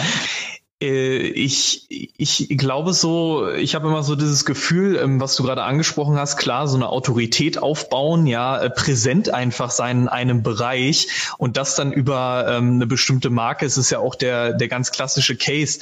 Wenn mir jetzt einer äh, eine Weiterempfehlung zum Beispiel auch offline gibt, äh, Aufgesang macht gutes Content Marketing oder macht gutes äh, SEO, äh, ist natürlich klar, dass ich mir dann im Kopf denke, es ist eine Empfehlung von jemandem, dem ich vielleicht so oder so vertraue. Es kann ja ein Bekannter sein, ein Freund oder was weiß ich. Mhm. Das ist ja auch so ein, dieser Effekt, der da entsteht, der, der bildet sich ja nicht nur auf der Online-Ebene ab. Das ist ja, mhm. das ist ja übergreifend. Genau. Ja, das ist und ähm, ich habe ja immer so dieses, äh, dieses Paradebeispiel oder ich merke das ja so in der täglichen Content-Arbeit, wenn wir dann äh, von Markenbildung sprechen und wir sagen dann immer, ja, äh, es gibt doch so viele tolle Beispiele, guckt euch doch mal Apple an, wie die das machen. Dann kommt immer ziemlich schnell so dieser Cut natürlich, ja, Apple ist ja auch ein riesiges Unternehmen, äh, die haben ja auch das Geld und so weiter und so fort. Das sind ja immer so die, die klassischen Argumente natürlich. Ähm, was ich aber da so spannend finde, ist, dass es ja mittlerweile so viele ähm, auch mittelständische Betriebe gibt. Ähm, ich weiß nicht, ob dir die äh, Crohn's AG was sagt. Ähm, nee. Nee, sagt dir nichts. Ist ein, ähm, habe ich, äh, hab ich mal extra für den Podcast hier recherchiert. Ähm, es gibt äh, tatsächlich, das ist ein kleines äh, Unternehmen aus Süddeutschland, äh, mittelständisch geprägt, ganz klassisch, die Crohn's AG überzeugt seit 2008, also schon extrem lange jetzt für, sage ich mal, diese ähm, für dieses klassische Videomarketing oder auch Content Marketing ähm, mit Videos, in denen quasi die Mitarbeiter so Geschichten aus ihrer täglichen Arbeit erzählen, ja, mhm. und so der Crohn's Family zugehörig sind.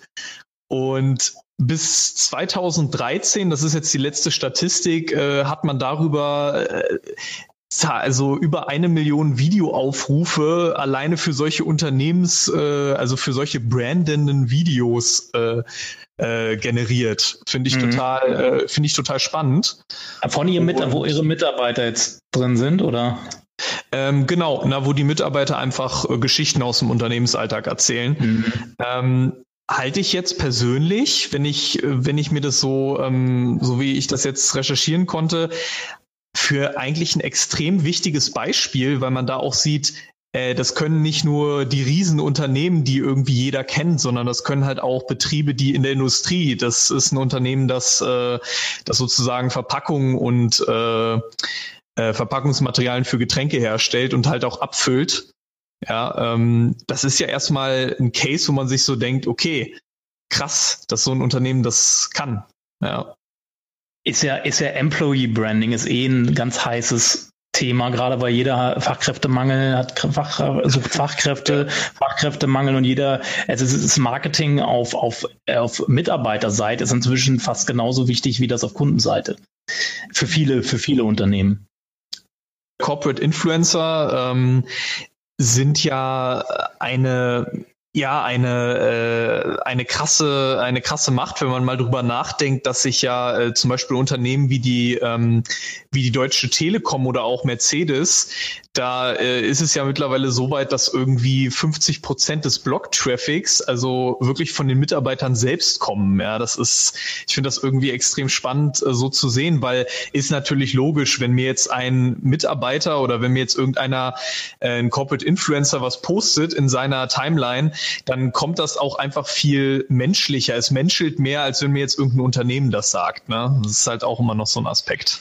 Also viele, viele Menschen, vieles oft wird im Marketing und der Kommunikation vergessen, dass wir mehrere Stakeholder haben. Und zwar nicht nur unsere Kunden oder potenziell, also bestehenden Kunden und potenzielle Kunden, sondern wir haben äh, Mitarbeiter, wir haben aber auch Multiplikatoren, Influencer, also Influencer, die außerhalb jetzt nicht meine Mitarbeiter, sind nicht Corporate Influencer, sondern die klassischen, dann Redakteure, Journalisten, das sind alles Stakeholder, die die ich mit Content ansprechen kann. Oft wird dann sich immer nur auf die Zielgruppe potenzielle Kunden und Kunden konzentriert, aber da ist ja natürlich noch viel mehr an, an Stakeholder-Gruppen, die man ansprechen kann mit seinem Content.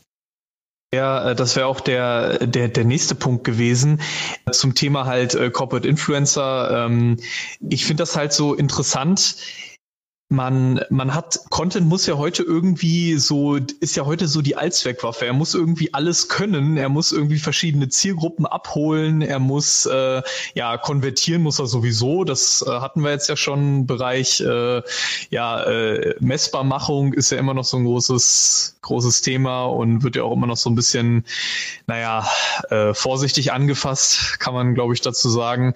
Das trifft es ganz gut. Aber ähm, ja, dass es eben diese verschiedenen äh, Punkte gibt und diese verschiedenen auch Zielgruppen, die man mit Content abholen kann, das äh, ja, das leuchtet eigentlich auch ein, ja, finde ich. Und was auch unterschätzt wird, sind halt so Formate wie ähm, zum Beispiel äh, Gamification, also dass man auch mal irgendwie interaktiven Content bietet. Das ist ja auch immer noch so ein äh, Thema, was viele Unternehmen ja auch nicht so anfassen, obwohl es ja gerade so die Markenbindung auch stärken kann. Genau, man muss halt immer, man, du sagst, nimmt das Wort muss. Ich versuche das Wort muss aus meinem Sprachschatz immer so äh, ein bisschen zu verdrängen, weil das äh, setzt immer voraus, erstens äh, entsteht daraus gleich die eierlegende Wollmilchsau. Content muss alles machen. Ich muss erstmal, ich muss als erstes für mich die Frage beantworten, warum will ich überhaupt Content Marketing machen? Warum will ich Content publizieren? Und das, daraus kann man dann natürlich sowohl strategische als auch taktische Ziele ableiten. Ähm, die was der Content dann äh, für mich machen soll. Wenn ich zum Beispiel einen Content äh, mache, um im Endeffekt, um mich zu positionieren zum Beispiel, auch für, äh, sowohl am Markt als auch für Google, also mich wirklich für eine, zu einer thematischen Autorität machen möchte und, und äh, daraus ergeben sich eben verschiedene taktische und strategische Ziele, die ich dann ableiten kann und auch viele Unternehmen verzetteln sich halt gerade bei dieser äh, bei dieser Zielfestlegung und am Schluss soll Content dann plötzlich alles leisten äh, oder eine eine Content Marketing Kampagne. Wir hatten mal ein, hatten letztes Jahr eine Pitch Anfrage, wo es wo es hieß, äh, ja, wir würden gern äh, Content Marketing Kampagnen fahren. Die sollen sowohl Markenaufbau als auch äh, SEO Rankings als auch Traffic, äh, Steigerungen etc. Also es war eigentlich im Ende ein bunter Blumenstrauß an Zielen und man hat so gemerkt, irgendwie, da will wer die eierlegende Wollmilchsau, Wollmilchsau und mhm. gleich im ersten Gespräch habe ich auch dem, dem äh, potenziellen Kunden dann gesagt, dem Unternehmen dann gesagt, äh, ihr solltet euch schon auf, auf auf äh, das auf Hauptziele fokussieren und nicht versuchen, alles damit zu erreichen, weil wenn ihr versucht, alles damit zu erreichen, dann wird es nicht funktionieren. Ja, das, äh, das ist genau der, der Aspekt, auf den ich äh, vorhin auch hinaus wollte. Ähm, dass, also es wird immer, es wird immer Content, äh, Content äh, wie gesagt, Content muss, ich verwende das Wort jetzt trotzdem nochmal, so, es wird immer gesagt, Content, was muss, also Content muss etwas leisten, er muss ja irgendetwas, äh, er muss ja irgendwer, man muss ja irgendetwas mit Content Marketing erreichen können. Ja, und das ist ja auch, ähm, das ist ja auch erwiesen, dass das funktioniert. Ähm, aber wenn man eben versucht, ein, äh, die eierlegende Wollmilchsau äh, zu produzieren, dann wird das halt auch nicht funktionieren. Das ist ja, es liegt ja auf der Hand. Ich frage mich halt einfach, ähm, das ist, glaube ich, eine, das ist vielleicht eine ganz treffende Überleitung. Ähm, wir haben ja, äh, wenn man jetzt an Content Marketing denkt, ähm, da denkt man ja im Bereich Branding als allererstes, wenn wir jetzt sagen, okay, wir möchten mit Content Marketing das Ziel Branding verfolgen, wir möchten damit eine Brand aufbauen, ähm, dann verfolgt man ja immer so, äh, so Storytelling-Konzepte in der Regel. Ja, man muss äh, dieses äh, Mystery, also diese, diese Geschichte, man muss eine Geschichte erzählen. Und ähm, das ist immer so eine, also wie ich finde, ich bin da eigentlich ein Riesenfan von. Ich habe immer so, bin so ein totaler Geschichtenerzähler. Ich liebe das. Ich finde das äh, so diese, dieser romantische Aspekt, der da auch mitschwingt. So, ja, wir können Geschichten erzählen, ja, wir können die Marke ähm, aufbauen damit und ihr eine Identität verleihen. Ähm, aber was glaubst du, so sind so ähm, Storytelling-Konzepte, um vielleicht auch einfach ein paar Beispiele zu nennen, ähm, wo man jetzt im Bereich Markenbildung sagen kann, ey, das sind Top-Beispiele, dafür, davon können wir was lernen? Äh, ich finde, Storytelling ist eine Methodik, ja, aber mal ganz runtergebrochen, wenn man mal guckt, was ist denn eigentlich Branding oder wie verankere ich denn meine Produkte und meine Marke im Kopf von jemandem? Im Endeffekt kann man es auf zwei Sätze runterbrechen. Ich muss auf, de, auf der Kundenreise, nennen wir es Customer Journey oder Users Journey oder was auch immer, muss ich so viele herausragende Kontaktpunkte mit herausragender Customer Experience schaffen, wie es nur geht. Und wie ich diese Customer Experience so herausragend und exzellent gestalte, da ist ein Mittel Storytelling. Es kann aber auch eine herausragende Grafik sein, eine herausragende Usability meiner Produkte und Angebote, eine herausragende äh, äh, inhaltliche Tiefe und, und Kompetenzvermittlung. Äh, das sind alles Punkte, wie ich diese herausragende Customer Experience an diesen einzelnen Kontaktpunkten entlang dieser Kundenreise oder Nutzerreise äh, erzeugen kann. Und welche Instrumentarien ich da eben nehme, ob ich die Story nehme oder ob ich äh, Substanz nehme oder die Inszenierung in Form von Design und Grafik mir besonders wichtig ist, das muss eben zur Marke dann passen. Ne? Wie willst du, dann sind wir wieder überhaupt erstmal beim Markenkern. Wer will ich sein? Wie will ich mich positionieren? Wie will ich wahrgenommen werden? Will ich als Kompetenzträger wahrgenommen werden oder will ich als Sympathieträger wahrgenommen werden? Das sind zwei erstmal voneinander getrennte Positionierungsansätze. Mhm. Diese Storytelling eignen, eignen sich nach meiner Meinung extremst für gut für Sympathieträgerschaft. Für Thought Leadership eignet sich allerdings eher Substanz. Ähm, ja, die äh, diese substanzielle äh, Sicht von Content, also dass der, das ist ja auch ähm, bei der Usability, wenn wir jetzt bei Usability mal bleiben wollen, ähm, Gibt es da irgendwie ähm, konkreten Beispiel, was du, äh, was du uns nennen könntest, was der jetzt, was jetzt sehr, äh, ja, was jetzt vielleicht auch ähm, natürlich auditiv möglicherweise ein bisschen komplizierter zu erklären ist vielleicht. Aber hast du da so ähm, ja Beispiele, die du nennen könntest? Also, also es gibt mehrere große Beispiele, auch Amazon zum Beispiel, eins der bekanntesten Beispiele, die haben kein Storytelling gemacht. Die haben auch, da war eigentlich, wenn du das Erfolgsrezept von Amazon runterbrichst und wie sie diese herausragende Customer Experience geschafft haben, ist Usability. Ja, definitiv. Ja, nix, nix, nix anderes. Nix anderes. Kein Storytelling, auch kein Content Marketing in dem Sinne.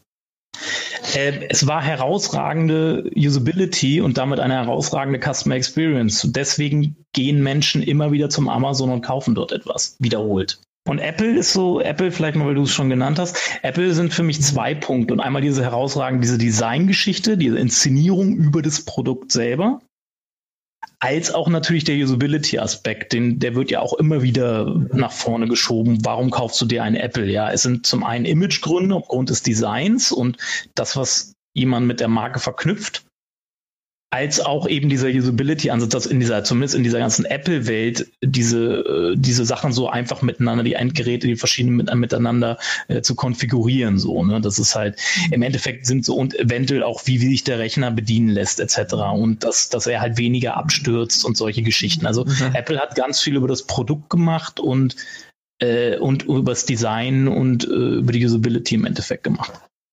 Ähm, ja, äh, da, grundsätzlich so stimme ich zu, aber was, was würdest du denn glauben? Ähm, oder wenn, wenn du jetzt von Apple sprichst, was verbindest du ganz konkret mit Apple? Also jetzt einfach nur so ein Wort. Was würdest du konkret mit Apple verbinden?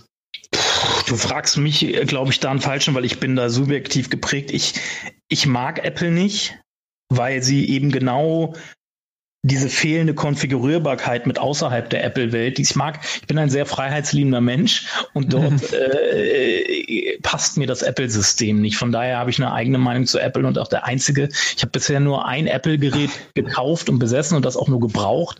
Und das ist mein Auflegrechner, mein zum DJing halt, weil ah. ich halt ein Gerät haben wollte, was nicht so schnell abstürzt, weil das ist ein bisschen ungünstig, wenn du im Club stehst mit ein paar hundert Leuten und plötzlich äh, fährt dein Rechner runter und die Musik ist aus. Mhm. Äh, das ist, das ist im Endeffekt, das ist das einzige Apple-Produkt, was ich mir jemals gekauft habe. Ähm, ja, mit äh, ist ja Apple ist ja so äh, so Himmel und Hölle. Also die einen mögen es total. Ich bin jetzt auch kein Apple-Fan. Ähm, ich frage nur deswegen, weil ich äh, weil ich vor kurzem ein sehr spannendes Buch gerade zu diesem Thema gelesen habe. Also wie sich Apple eigentlich positioniert hat. Und ähm, das erste Wort, was da immer gefallen ist, war ja äh, Apple ist cool. Ja? Apple hat so eine, was du angesprochen hast mit dem Design, diesen Design-Aspekt. Apple äh, hat diese Coolness.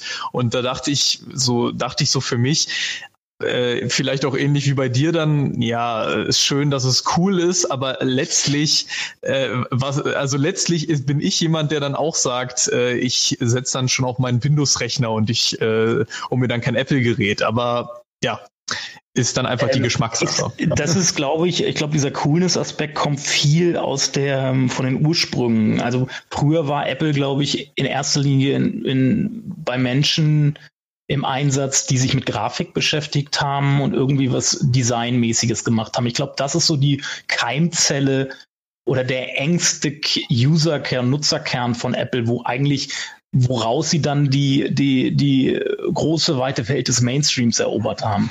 Und diese, diese Design, äh, dieser Kreis aus Designern hat ja schon ein cooleres Image als irgendwie, ich sag mal, der ITler.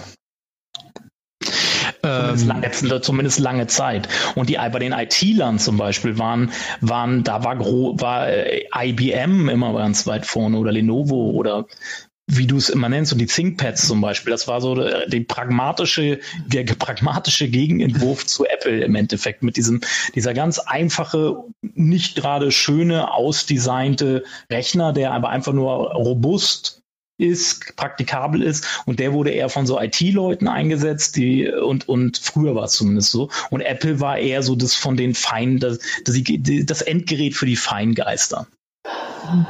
Ja, die, äh, dieser, ähm, das, das ist halt deswegen auch so, ich, ich erinnere mich, ich habe vor, vor kurzem halt so einen Werbespot noch von Apple gesehen aus den 80ern, also Asbach uralt, ganz, ganz alt. Und das ist dieser, ähm, der ist aber auch äh, viral gegangen, der ist auch zur Legende geworden. Das ist dieses, äh, ähm, das ist hier aus äh, 1984 von George Orwell, dem mhm. Film, wo sie, wo sie dann quasi, äh, wo sie dann quasi äh, ähm, wo dann jemand in den Raum kommt und alle sitzen, sitzen, gucken halt so gebannt auf diesen Bildschirm und äh, es kommt jemand in den Raum und äh, wirft halt quasi so einen Hammer in diesen Bildschirm, wo halt der große Bruder spricht, also Big Brother is watching you und diese ganze, diese ganze Geschichte, die dahinter steckt. Und Apple hat das quasi geschickt so für, für sich selbst genutzt und daraus halt einen Werbespot gemacht. Und das, äh, das hat natürlich dann auch so, äh, wenn man das Image halt seit den, seit den 80er Jahren aufgebaut aufgebaut hat. Gut, in den 90ern ging es dann ja auch äh, mal runter. Da war ja Apple, äh, stand ja Apple, glaube ich, kurz vor dem Bankrott, wenn ich das richtig in Erinnerung habe. Und äh, aber dieses Branding, was da über Jahre schon seit den Anfängen aufgebaut wurde, ist ja ähm, eigentlich, ja, das ist beispiellos, denke ich. Da gibt's äh, gibt's sicher auch andere, die jetzt das auf kleiner Ebene geschafft haben, wie eben Crones mit ihren äh, YouTube-Videos und Abrufen. Ähm, aber ist schon eine sehr spannende Geschichte. Aber ich sehe schon, wir sind ja beide nicht die Apple-Nutzer. Äh, Wo, wozu man vielleicht noch sagen muss, dass Apple ja aus diesem Loch rausgekommen ist, nicht über Rechner, sondern über äh, ein iPod, über, über Smartphones etc. Das hat halt im Endeffekt Apple, sagen wir mal, den Arsch gerettet. Ne? So ein bisschen. Ja. Und dadurch haben sich natürlich dann auch die Laptops und die Rechner wieder besser verkauft. Mit, mit der, ja genau, mit der technischen Innovationskraft ja. eines äh, Steve Jobs dann letztlich mhm. hat man sich dann rausgezogen. Ähm, glaubst du eigentlich, dass es Produkte oder Dienstleistungen gibt, ich weiß nicht, ob du das auch schon mal erlebt hast, wo du einfach so merkst, okay, es kommt ein Kunde auf mich zu, der möchte, dass sein Produkt, ja, der möchte das äh, emotionaler an die Leute rantragen, der möchte das ein bisschen emotionalisieren. Ähm, und sozusagen ja versuchen, äh, ja, dadurch einen Branding-Effekt einzufahren. Hast du so eine Situation schon mal erlebt, dass, dass ein Produkt oder eine Dienstleistung nicht emotionalisierbar war? Gibt es das überhaupt? Es gibt ganz viele Produkte, die nicht emotionalisierbar sind. Wir haben großteils unser oder viele unserer Kunden sind B2B-Bereich, irgendwelche Industriegüter. Aber mhm. da würde, darf man, ich spreche dann immer von emotionalen Containern, die man da drum aufbauen muss. Emotionale Container, meistens sind dann, wie es dieses Crones, die Crones-Leute auch machen, ist, äh, du hast ja im Unternehmen sind immer Menschen beschäftigt. Ja, genau. Menschen sind natürlich ein Pool an Emotionen, weil Emotionen sind nun mal eine menschliche Angelegenheit, auch eine oder eine Angelegenheit von Lebewesen, sage ich mal. Aber wir in jedem Unternehmen arbeiten eben Menschen und die können natürlich als sogenannter emotionaler Container genutzt werden, um ein vielleicht langweiliges Produkt irgendwie dann doch zu emotionalisieren oder zumindest das Umfeld des Produkts zu emotionalisieren. Ähm, es ist, aber da müssen natürlich auch die Menschen mitziehen wollen. Und das ist nicht immer ganz so einfach. Wir haben vorhin von diesem Corporate Influencern gesprochen. Ah, das ist gar nicht so einfach, weil da muss alles stimmen. Da muss die Geschäftsführung mit gutem Vorbild vorangehen. Da muss ein da muss eine richtig gute Führung sein, damit Leute auch mitgenommen werden. Das hat ganz viel mit Führung auch zu tun, ob Menschen bereit sind, im Unternehmen als Corporate Influencer auch äh, zu agieren und damit eben diese Emotionalität für eventuell langweilige Produkte dann auch tra zu transportieren. Ähm, ja, das äh, mit den, also dass man emotionalisieren, äh, also dass man jetzt nicht alles emotionalisieren kann. Ähm, mit den mit den Containern, äh, klar, es muss ja immer, also ich, wenn man jetzt im Marketing tätig ist, ist glaube ich so dieser Satz ist, es muss menscheln, ja, es muss irgendwie in irgendeiner Form irgendwie eine Art von äh, Gesicht da sein. Also wenn ich mir jetzt vorstelle, man hat halt äh, Firma XY oder äh, wie gesagt vielleicht auch die Crohn's AG kann man sich eigentlich super dran langhangeln an dem Beispiel. Es ist eigentlich ein hochindustrialisiertes Produkt. Also es ist einfach nur industriell. Es ist äh, quasi Verpackungsmaterial und äh, Abfüllanlagen. Das ist jetzt ein Produkt, wo, wo ja kein Mensch aus dem Mainstream oder irgend, also du und ich jetzt irgendwie einen Berührungspunkt wirklich haben. Ja, also und da dann das so zu lösen, dass man eben wieder die Mitarbeiter in den Vordergrund stellt, Videos dreht und dass dann mal einer erzählt, hey, mir ist da was, mir ist was Lustiges passiert an der Apfelanlage XY. es sind mhm. jetzt, es, ähm, ja, ich finde, das ist äh, durchaus sehr spannend, was man, wie man das macht. Also wie man es letztlich macht, ist dann ja eh die Hauptsache und ich glaube, da hat die, da hat man schon extrem viele Möglichkeiten. Die Frage ist halt immer, ähm, das möchte ich nochmal das vorhin aufgreifen mit der Positionierung. Dieses, da sind wir dann eher beim Storytelling und bei diesem emotionalen ich muss für mich gucken, wie, weil natürlich hilft mir sowas nicht unbedingt beim Google-Ranking, ne? wenn, man, wenn wir es mal auf Algorithmen übertragen als Gatekeeper.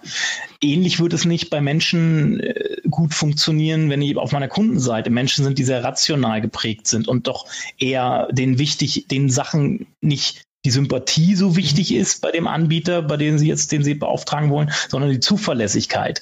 Den ist es natürlich, ob, ob ich den abhole mit einer Geschichte, was mir an der Apfelanlage passiert, und wage ich mal zu bezweifeln.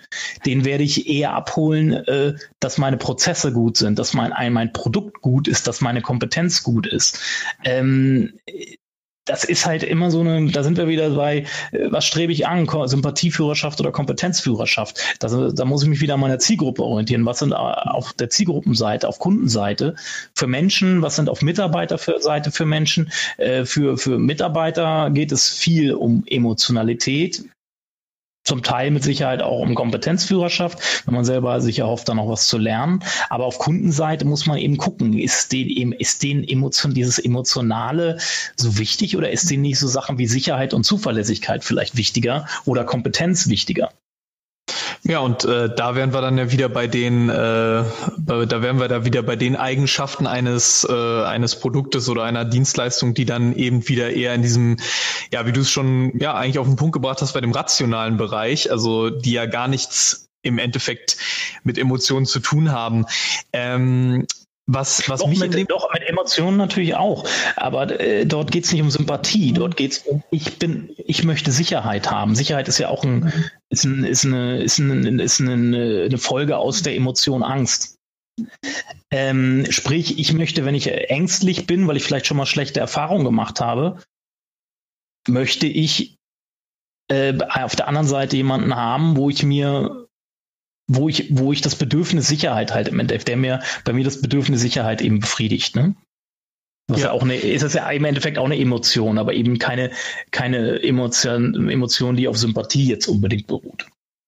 Na, hm, ich, ich denke mir halt, wenn ich jetzt, äh, klar, wenn ich jetzt ähm, beispielsweise, du hast es angesprochen, wenn ich jetzt das Google-Ranking, wenn ich das Ziel forciere, mit meinem Content-Marketing ein besseres Google-Ranking äh, anzustreben oder ähm, mehr Traffic über Google oder andere ähm, Suchmaschinen äh, zu generieren, dann äh, ist es natürlich äh, erstmal von, äh, von größter Wichtigkeit, dass man halt Keywords auch äh, fokussiert, die ähm, natürlich erstmal mit diesem, mit diesem emotionalen Aspekt, die man vielleicht jetzt besonders gut über Social Media zum Beispiel äh, forcieren könnte, erstmal ja gar nicht äh, möglicherweise so viel zu tun haben. Aber ich, ich vermute so, wenn ich jetzt, wenn ich jetzt weiß, okay, oder äh, wenn ich ein Unternehmen sehe, das hat jetzt weiß nicht, das hat kein Gesicht. Also ich kann mir unter diesem Unternehmen einfach nichts vorstellen. Es ist einfach nur, es existiert. Ich weiß, dass es existiert und ähm, dann ist, äh, dann ist aber auch schon gut und äh, man hat überhaupt kein Gesicht dazu. Das halte ich auch im, also ist, ist jetzt ist jetzt meine persönliche Meinung, das halte ich dann im, äh, im privaten oder im, also jetzt im emotionalen Kontext, wenn ich das sehe, halte ich es schon für, für schwierig, wenn halt, wenn das Unternehmen so völlig verschlossen ist und so ähm, ja, so ein bisschen unnahbar wirkt, wenn du verstehst, was ich meine. Definitiv, ja, das gehört definitiv immer dazu. Bloß, wo setze ich den Schwerpunkt? Und da sind wir wieder bei der Fokussierung auf mein Hauptziel. Ne? Ich werde, es ist schwierig, alles miteinander zu vereinen. Ich möchte auf der anderen Seite Sympathieführerschaft haben, auf der anderen Seite möchte ich Kompetenzführerschaft haben. Dann will ich auch noch irgendwie weiß was für Führerschaften es auch immer noch gibt, ne? Aber ich kann da, ich kann an diesem Crohn's, Crohn's Beispiel kann ich das, finde ich ganz schön. Wenn du guckst, nach was, wenn du entweder im Keyword Planner guckst, mit was Google die, die Marke Crohn's in Verbindung bringt, oder mhm. eben mal guckst, was sind verwandte Suchanfragen in Kombination mit Crohn's, dann geht es ganz viel um Aktien und Arbeit und die Crones als, als Arbeitgeber.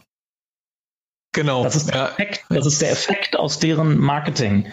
Wenn du das jetzt mal bei Aufgesang machst, zum Beispiel. Ja, das, das können wir ja gleich mal machen. Da bin ja? ich, klar, bin ich gerade dabei. Ja, dann. Bei Aufgesang siehst du ganz genau, für welchen Themen wir uns positionieren in den verwandten Suchanfragen oder ähnliche Suchanfragen am Ende der SERPs zum Beispiel. Das Aufgesang Content Marketing, Aufgesang Customer Journey ist so ein Thema, was, ich so in den letzten Jahren so ein bisschen getrieben habe. Ne? Es sind äh, Webinar, Workshop, Leitfaden, Hannover Praktikum eben auch als, als Stellen. Aber das sind so Zeichen an Google, die natürlich auch bewirken, ob ich für diese in diesen thematischen Kontexten Rankings bekomme oder nicht wenn, ne, das, also wenn wir mit Blick auf, auf Google, und das ist aber auch natürlich, das ist, was du vorhin auch schon gesagt hast, das, was Google versucht da abzubilden, ist das, was im Mensch, im menschlichen Leben halt abläuft. Und wenn Crohn's halt immer nur mit, mit, mit äh, als Arbeitgeber und in diesem Arbeitgeberkontext natürlich genannt wird, dann können sie sich nicht so, positionieren sich damit nicht so gut für das, was sie eigentlich machen. Ähm, ja, wenn man jetzt, äh, klar, wenn man jetzt das, äh, da haben wir, das war ja, was du gemeint hast mit dem Fokus, ne? Mhm. Äh, ich meinte auch, ich meinte auch viel mehr so die Tatsache, klar, wenn ich jetzt, wenn ich jetzt natürlich auf Google bezogen, auf dieses äh, klassische äh, Suchmaschinengetriebene ähm, Content Marketing schaue, dann äh, ja natürlich, dann würde ich wahrscheinlich äh, oder sehr wahrscheinlich Crohn's natürlich mit Apfelanlagen in Verbindung bringen wollen. Das wäre, das äh, will ich auch gar nicht äh, abstreiten. Ähm, auch in den Augen der Nutzer. Das ist, äh, das ist natürlich klar. Die, äh, wenn man jetzt, wenn man jetzt davon ausgeht, okay, wir haben, wir haben mit Crohn's halt ein, äh, ja, ein B2B-Unternehmen, das international äh, erfolgreich ist mittlerweile und ähm, das natürlich in diesem Bereich, ja gut, Corporate, äh, wir versuchen jetzt vielleicht möglicherweise neue Kunden zu gewinnen, äh, nicht neue Kunden, sondern neue Mitarbeiter zu gewinnen, dann ist das natürlich äh, ja ein Paradebeispiel und äh, spricht natürlich für ja für eine hohe Affinität in diesem Bereich. Aber das ist tatsächlich jetzt mal, wäre natürlich mal sehr spannend, jetzt zu sehen, okay, äh, ähm, oder von Crohn's zu erfahren. Äh, ähm, vielleicht hören Sie das ja hier und schreiben es in die Kommentare. Was mich mal interessieren würde, okay, wie, wie geht das? Ja, also wie, wie arbeiten die im Bereich äh, Content Marketing für Suchmaschinen? Wie arbeiten sie im Bereich SEO? Das wäre, das können wir jetzt natürlich aus der Ferne nicht äh, beurteilen, aber ähm, das würde mich wirklich mal interessieren, äh, ob das da Hand in Hand geht oder ob da vielleicht auch von diesen, ob es da Synergieeffekte gibt, ja, zwischen diesen beiden Bereichen. Also ich würde würde von außen jetzt gesehen, würde ich einschätzen, wie es bei vielen großen Mittelständlern sind, die so ein bisschen auch Hidden Champions sind. Vielleicht sind sie das ja auch in ihrem Bereich. Mhm. Äh, die haben nicht das Problem auf der Kundenseite, die haben wirklich das Problem auf der Mitarbeiterseite. Ähm, deswegen, da, das würde mir auch erklären, warum sie da äh, gerade im, im, im, im, im Content-Marketing-Bereich, zumindest was ohne, ich habe mich jetzt mit der Seite nicht groß beschäftigt, aber was du jetzt so erzählt hast, würde das ja auch erklären, dass genau sie dahin ihr Marketing im Fokus eben auch ausrichten. Ne? Ähm, weil sie eben auf Kundenseite nicht das große Problem haben, weil sie da in der Branche halt bekannt sind und schon eine Marke sind. Von daher weil sie eben eine Tradition vielleicht haben und schon seit Jahrzehnten die besten Abfüllanlagen oder was sie da mhm. genau machen, eben, eben produzieren. Mhm. Was ich in dem Kontext noch sehr spannend finde, ist die Frage, kann man ähm, branding-bezogenes Content-Marketing in konkreten Geldwerten ausdrücken? Ist das irgendwie zu beziffern? Das frage ich deswegen, weil es ja so schwer messbar ist. Ja, also wegen der Messbarkeit. Das Problem, was ich gerade aktuell noch bei vielen Unternehmen sehe, sie haben, sind nicht mutig genug. Sie Sie, switchen Budgets nicht und legen mal Budgets für die nächsten drei bis fünf Jahre fest und sagen, wir investieren jetzt X 100.000 Euro pro Jahr in Content Marketing die nächsten drei, fünf Jahre. Dann wird so ein bisschen vorsichtig mal so ein White Paper oder so ein Ratgeber, also eine Content Marketing Kampagne ausprobiert. Dann gucken wir mal, was da passiert. Und wenn das nicht gut funktioniert, dann lassen wir das Geld alles wieder in unserem klassischen Marketing und unserer klassischen Kommunikation, wie wir schon seit Jahrzehnten machen. Das ist gerade der, der Großstand, zumindest im, beim deutschen Mittelstand. So wird da gerade agiert. Wir haben in der letzten Content Kompass Folge Jennifer Lachmann, Chefredakteurin bei Xing dabei. Xing hat sich damals wirklich entschieden, das stellt sich auch ganz schön in der Sendung dar, Sie haben, sind den Schritt gegangen, haben eine Redaktion aufgebaut, die, was ja auch nicht billig ist, haben natürlich auch ihre, ihre Ziele und Messwerte, um, um wirklich langfristig über dieses Content Marketing sowohl an ihrer Marke zu arbeiten, als auch natürlich äh, Performance-Kennzahlen on the long term damit dann zu befriedigen im Endeffekt. Und es ist eine Entscheidung, die ich treffe. Und wie es im Leben halt immer so ist, wenn ich eine halbherzige Entscheidung treffe, dann wird sie meistens nicht zum Erfolg führen.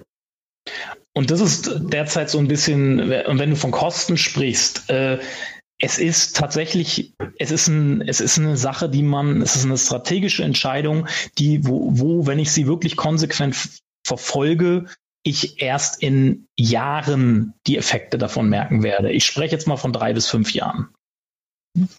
Ja, das, äh, das wäre nämlich auch so ein Problem, was ich halt in diesem Bereich äh, ja Content Marketing auch immer noch so sehe. Äh, Entscheidung, also Entscheidungsfindung äh, wird ganz klar gesagt, okay, wir investieren jetzt das Geld äh, in unserem Beispiel jetzt in eine Software oder in eine Weiterbildung äh, zum Content Manager. Ja, äh, es, es ist immer so, es ist immer schwierig, glaube ich, weil ähm, diese alten Konzepte, ich kann da vielleicht auch eine kleine Anekdote aus meiner Zeit, Agenturzeit erzählen. Ich war ja ähm, war ja nicht immer bei Content Bird. Ich war ja im Vorfeld auch bei einer ähm, Online-Marketing-Agentur tätig. Ähm, und da hatten wir einen, auch einen, äh, einen äh, etablierten Bonbon-Hersteller. Ich äh, darf jetzt äh, da keine Namen nennen, aber ähm, das nur so viel. Und äh, da war auch das, da war auch so diese Problematik, wirklich zu überzeugen. Ähm, da ging es dann um Social Media Kapazitäten, äh, wie viel Budget wird jetzt dafür offeriert und wie viel ähm, behalten wir halt für alte Werbekampagnen, Stichwort Plakate zum Beispiel ein. Und ähm, das, ich kann mich da an Meetings erinnern, wo ja, äh, wo ähm, ja auch unser CEO wirklich ellenlange Gespräche, ellenlange Überzeugungsarbeit führen musste für diesen Case, ja, da, dass man in Social Media äh, investiert, was ähm, für eine Bonbon-Marke, die natürlich dann äh, auch wieder dieses ähm, im B2, äh, diesen B2C-Bereich hat, ähm, natürlich einfach äh, ja ungemein erfolgreich sein kann, was es dann im Endeffekt auch wurde. Ähm, man hat dann äh, so eine Gewinnspielkampagne gemacht, das hat sehr gut funktioniert lange Zeit, ist jetzt allerdings auch schon wieder so zwei, drei Jahre her. Ich finde es nur immer so, ich finde es immer wichtig, mal darüber zu, gesprochen zu haben, weil ich glaube, dass halt darüber immer noch so, das wird immer noch so ein bisschen ähm, mit Samthandschuhen angefasst. Ja. Äh, ja, die Leute sind unsicher, die sind verunsichert, weil natürlich, aber da trägt unsere Branche halt natürlich auch mit zu bei. Hier, hier wird immer eine neue Sau durchs Dorf getrieben, weil irgendeine Agentur irgendwas verkaufen will und die Leute sind verunsichert. Ähm, die, die, die, die, äh, da wird dann, dann wird, wird, äh, da höre ich erstmal, dann höre ich jetzt auf der Konferenz, ich muss das machen. Ein halbes Jahr später höre ich, ja. ich muss das machen. Und dann durch dieses ganze Hören werde ich extremst verunsichert und denke, mache mir viel Gedanken und mache vielleicht, oh, lasse mir durch Agenturen oder auch selber, erstelle ganz viele Konzepte und Strategien, aber nichts wird gemacht. Und ja. äh, dadurch, das entsteht halt durch diese extreme Unsicherheit. Aber das ist ein ganz langer Rattenschwanz. Das hat auch ganz viel damit zu tun, dass wir leider aufgrund des Fachkräftemangels auch, unser, auch in unserer Branche in den Entscheidungspositionen oft Leute, muss ich ganz ehrlich sagen, sitzen haben, die nicht kompetent genug sind. Und ähm, wenn ich dann als Geschäftsführer da einen Marketingleiter habe, der nicht kompetent genug ist, weil der zu wenig praktische Erfahrung hat oder einfach ja, einfach zu wenig praktische Erfahrung hat, der, der dann immer nur Theorie-Sachen von, von da rangetragen wird, von der Experte erzählt das, der Experte das. Der hat gar nicht, der hat gar keine, kein Bauchgefühl, keine Intuition dazu, mhm. zu sagen, das ist eine richtige Entscheidung jetzt und jetzt gehen wir den Weg konsequent. Weil er immer Angst hat, jetzt, äh, ich weiß gar nicht, ich habe das gelesen, habe das gehört, aber aus der praktischen Erfahrung weiß ich, also zu so einer Bauchgefühl und einer Intuition, die entwickeln zu können, gehört jahrelange auch praktische Erfahrung, um sagen zu können, das fühlt sich gut an, das fühlt sich also das fühlt sich richtig an, das fühlt sich nicht richtig an. Und damit, wir haben, wir haben eine, ein großes Unsicherheitspotenzial auf Entscheidungsebenen gerade auch in großen und mittelständischen Unternehmen äh, in äh, Marketingpositionen. Ich vergleiche das immer so ein bisschen mit der, mit der, ähm, ja, so mit den Anfängen der, äh, des See, äh, der Suchmaschinenoptimierung. Ähm, weil im Endeffekt es gab halt, ähm, es, man hatte, äh, da mussten sich ja auch erstmal über Jahre Experten, wenn sie denn welche sind, ähm, erstmal das Wissen aneignen, um sich überhaupt Experten nennen zu können. Und das ist dann schon irgendwie immer ziemlich verwirrend, äh, wenn man dann liest, okay, Exper Experte XY äh, will mir irgendwas verkaufen, was du ja auch schon angesprochen hast, äh, auch im Content Marketing oder Content Manager XY will Strategie äh, äh Z einführen. Ja, da geht's ja auch schon los Und wenn ich dann halt sehe, ähm, dass dieser Experte in Anführungszeichen ähm, seit äh, ja seit einem Jahr im Content Marketing aktiv ist und zuvor halt äh, mit der Materie kein bisschen kein Stück was zu tun hatte, also weder Ahnung von Redaktion hat, also er weiß nicht, was ist denn eigentlich ein Redaktionsplan, wie mhm. wie möchte ich äh, Social Media, äh, wie möchte ich äh, die meine Postings vielleicht ziehen, ja, was sind so die Kanäle, die man da bevorzugt, was sind Trendnetzwerke, jetzt Stichwort Pinterest zum Beispiel, ja, andere Content-Formate und so weiter und so fort. Ähm, dann merkt man halt schon, ja gut, wie, wie kann denn so jemand kompetent sein, wenn er erst seit einem Jahr äh, überhaupt in dieser Branche arbeitet? Ja, also Experte, das Problem ist so ein bisschen, als Experte bezeichnet sich jeder und das ist halt so ein bisschen das ja. Dilemma Dilemma auch in dieser ganzen Marketing- und Kommunikationsbranche. Äh, ich passe kurz mal mein Xing-Profil an und bin dann Experte. Ja. So. Äh, fake vielleicht noch ein bisschen meinen Lebenslauf, bin dann, mache mich zum Experten. Ne? Also das ist so ein, und das kann von außen keiner mehr beurteilen. So. Und dann wird ein bisschen mit Buzzwords um sich geschmissen äh, und dann, dann kann man so auf relativ einfache Weise dem gegenüber davon überzeugen, dass man Experte ist. Also, ähm, aber gerade genau, was du gesagt hast, äh, diese Intuition kommt über Erfahrung.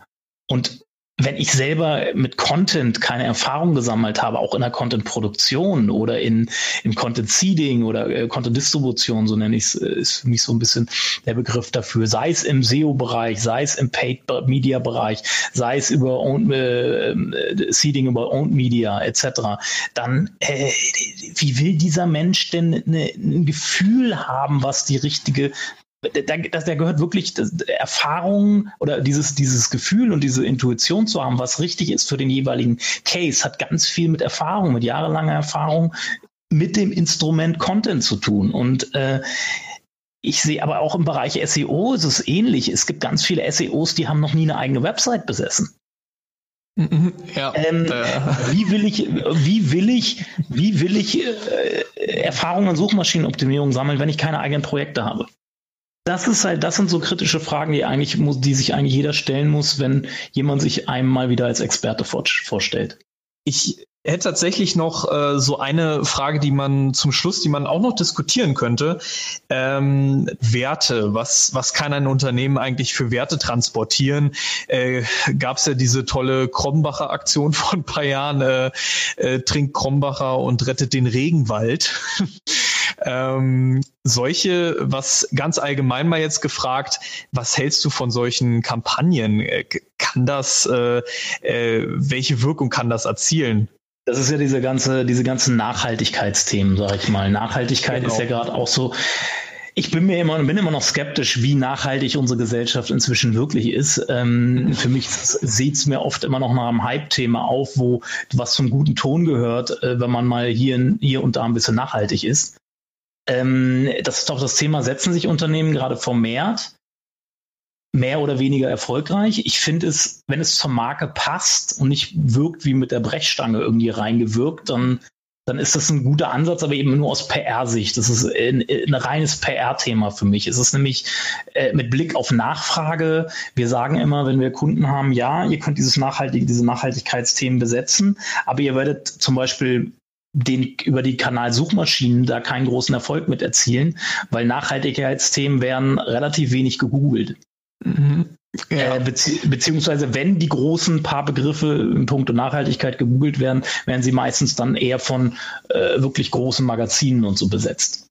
Mhm. Ähm, diese, diese, ich finde es ein Thema, wenn es passt, wenn es zu meiner Marke passt, äh, wenn es nicht wirkt wie irgendwie reingepresst, dann schönes Thema, aber eben nur aus Image- und PR-Sicht, also Marken. Es ist halt immer auch die Frage, äh, Krombacher, ja, ich kann mich daran auch erinnern, aber was hat Krombacher mit dem Regenwald zu tun? Ja, das äh, wäre halt meine Anschlussfrage gewesen. was hat, also was hat eine, das ist halt so der Punkt. Ich verstehe, ich verstehe nicht, Krombacher. Ja, man hat da in dieser äh, Fernsehwerbung, die ja immer noch läuft, also die läuft ja seit Jahren, man sieht ja immer diese wunderschönen Wälder halt hier in, was weiß ich, Süddeutschland. Ich weiß gar nicht, ich, also ich weiß gar nicht, wo Krombacher herkommt. Also ich weiß jetzt nicht, ob die aus Süddeutschland oder äh, Westdeutschland kommen, aber dieses, äh, man sieht halt die Wälder, ja, diese, diese ähm, herrliche äh, deutsche Natur oder was, ja, aber ähm, nur weil ich das äh, irgendwie auf meine Marke äh, übertrage, ja, mit äh, Felsquellwasser gebraut und sowas, hat das ja wirklich wenig im Endeffekt mit dem Regenwald zu tun. Also machen wir uns nichts vor. Ja, ja gut, vor allen Dingen, weil, der, weil wir keinen Regenwald in Deutschland haben. Ne? Erst einmal das. Zweitens kann man kann natürlich sagen, man kann mit diesem äh, mit dem See und den Wäldern drumherum kann man ja mit Frische verbinden. Vielleicht genauso wie es äh, ja. Becks, glaube ich, mit dem mit dem Meer macht und dem Strand und der frischen Brise irgendwie äh, versucht es Krombacher da halt über diesen über diesen, über die Frische des Waldes und der Seen halt irgendwie zu machen. Ist, ist vielleicht dann die Assoziation irgendwie dazu. Ja, äh, kann man, kann man, denke ich, äh, die, die Assoziation ist definitiv gegeben, das äh, sehe ich auch ein, aber ich habe halt das auch nie so wirklich verstanden, äh, wie man jetzt Krombacher auf äh, den Regenwald in, weiß nicht, in Borneo oder was weiß ich wo in Südamerika übertragen kann. so ist mir, ist mir immer noch schleierhaft, aber ja, äh, vielleicht auch so ein bisschen dieses, dieses, äh, dieses Erlebnis. Also äh, jetzt bei im B2C-Bereich stelle ich mir das eigentlich, wenn man jetzt, was weiß ich, man verkauft jetzt zum Beispiel ein Bier oder man verkauft jetzt eine, eine Fritz-Cola meinetwegen. Man, man kann da im B2C-Bereich, glaube ich, auch viel einfacher Erlebnisse schaffen, was man äh, im, also ein Markenerlebnis, was man jetzt, glaube ich, im, ja, im B2B-Bereich nur unter extrem schweren Bedingungen schafft. Oder siehst du das grundsätzlich anders? Hm, ich finde B2B fast interessanter für Content Marketing als B2C, muss ich ganz ehrlich sagen, weil äh, äh, deshalb sehen B2C-Kampagnen auch oft aus, wie sie aussehen. Ne? Also äh, die, die äh, Red Bull wird ja immer als Vorreiter so für Content Marketing so ein bisschen gesehen, was die da äh, waren ja eine, die waren ja war eins der ersten Unternehmen weltweit, glaube ich, was wirklich so so eine Entscheidung getroffen hat, so viel Budget auf einmal in in Content-Produktion irgendwie zu stecken ähm, ist natürlich aber auch irgendwie so ein bisschen beliebig und alles sehr weit weg vom Produkt. Ich finde, vor allen Dingen, weil, weil eine, eine, eine Erfrischungsgetränk oder ein Bier ist eigentlich keine Problemlöser. Bier vor allen Dingen nicht. Ja. und es ist natürlich immer schöner, wenn man äh, auf der anderen Seite äh, Probleme beseitigen kann, beziehungsweise Lösungen für deren Probleme anbieten kann, wo aktiv auch danach gegoogelt wird. Äh, es googelt wo wirklich eine Nachfrage auch besteht, wo sich, wo sich aktiv Menschen auf mit Bedürfnissen oder für die Beantwortung nach Fragen eigentlich auf in meine Themenwelt, in der sich meine Produkte befinden, zu bewegen und ich dann diese, diese Fragen, diese Antworten oder diese Fragen beantworten kann. Oder die, die äh, das ist, glaube ich, in einer, in einer B2B-Welt oft fast konkreter machbar, als, als wenn es zum Beispiel um Erfrischungsgetränke geht.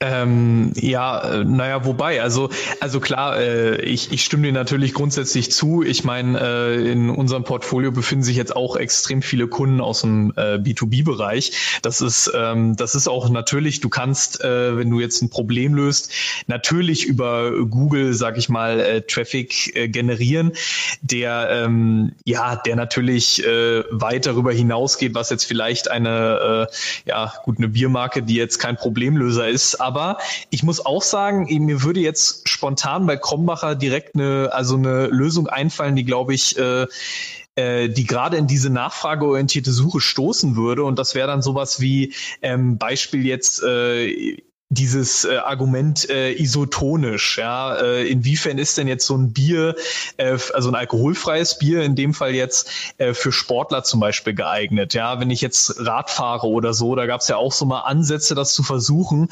Und da könnte ich mir zum Beispiel super vorstellen, dass jemand jetzt bei Krombacher einen Blogbeitrag darüber schreibt, äh, was sind, was sind denn eigentlich, was bedeutet isotonisch? Also ich kann mir unter isotonisch jetzt äh, fast nichts vorstellen, ehrlich gesagt.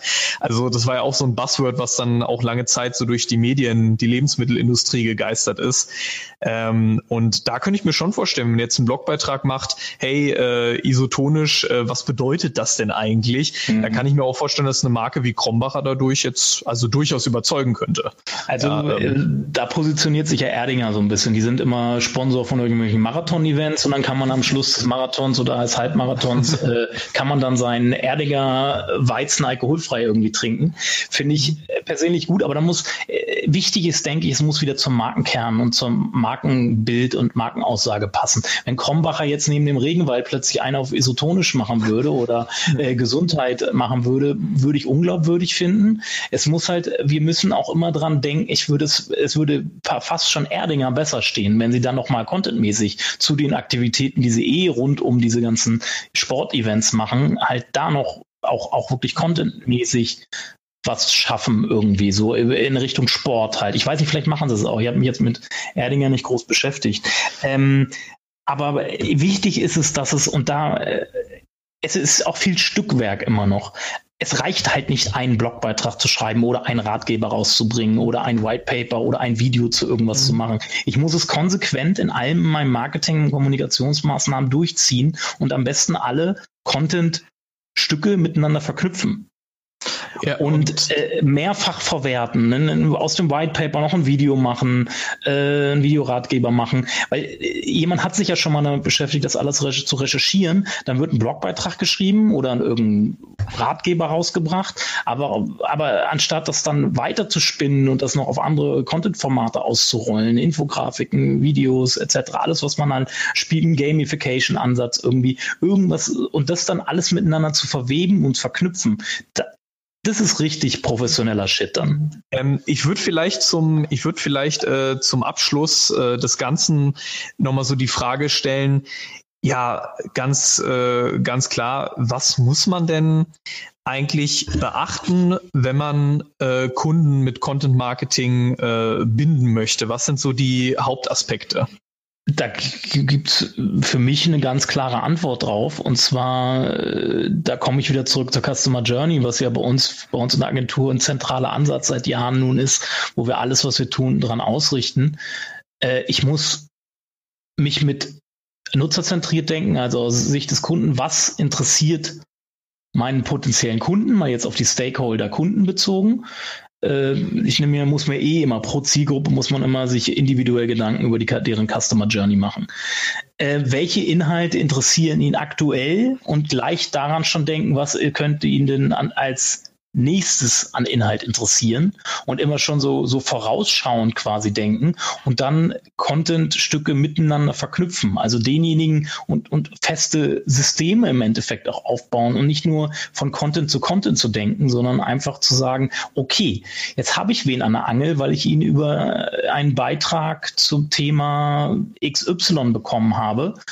Was könnte denjenigen als nächstes interessieren, wo ich ihn dann eventuell über, gleich über die interne Verlinkung innerhalb der Website halten kann und ihn zum nächsten Inhaltsstück führen kann oder ihn dann eben über Retargeting-Funktionalitäten oder über Marketing-Automation oder was auch immer dann im nächsten Schritt darauf hinzuweisen, sodass ich ihn immer wieder zurückbekomme und immer wieder und in seiner Kundenreise immer näher natürlich hin zu meinen Produkten und oder meinen Angeboten führen kann und darüber hinaus nach dem Kauf eben wie, was könnte ihn nach dem Kauf dann als nächstes als Inhalt interessieren, was für Bedürfnisse könnte er dann haben? Und dann quasi so einen richtig systematischen Ansatz entlang der Customer Journey, wie ich Inhalte halt mit, mit welchen Inhalten ich ihn dann den jeweiligen dann bespiele. Und wenn dann die Customer Experience in diesen einzelnen, bei diesen einzelnen Touchpoints dann immer herausragend ist, habe ich auch gleichzeitig die Marke damit aufgebaut. Content Kompass. Mit Typen in meinem Umfeld, dass ich an zwei Händen zählen kann und ich versuche vergebens den Horizont mal zu sehen, man, da sind nur Scharen an Männern. Alle wollen meinen Zucker lernen, lieber dich zu benehmen. Nein, ich bin nicht deine Mutter, hab keine Zeit für eine Lehre in Manieren und wir können halt nichts haben, bis zu einer marschiert und meine Standards eingraben. Ja, die Burg ist so saniert, auf meiner Tafel schöne Gaben, aber du willst nur Papier.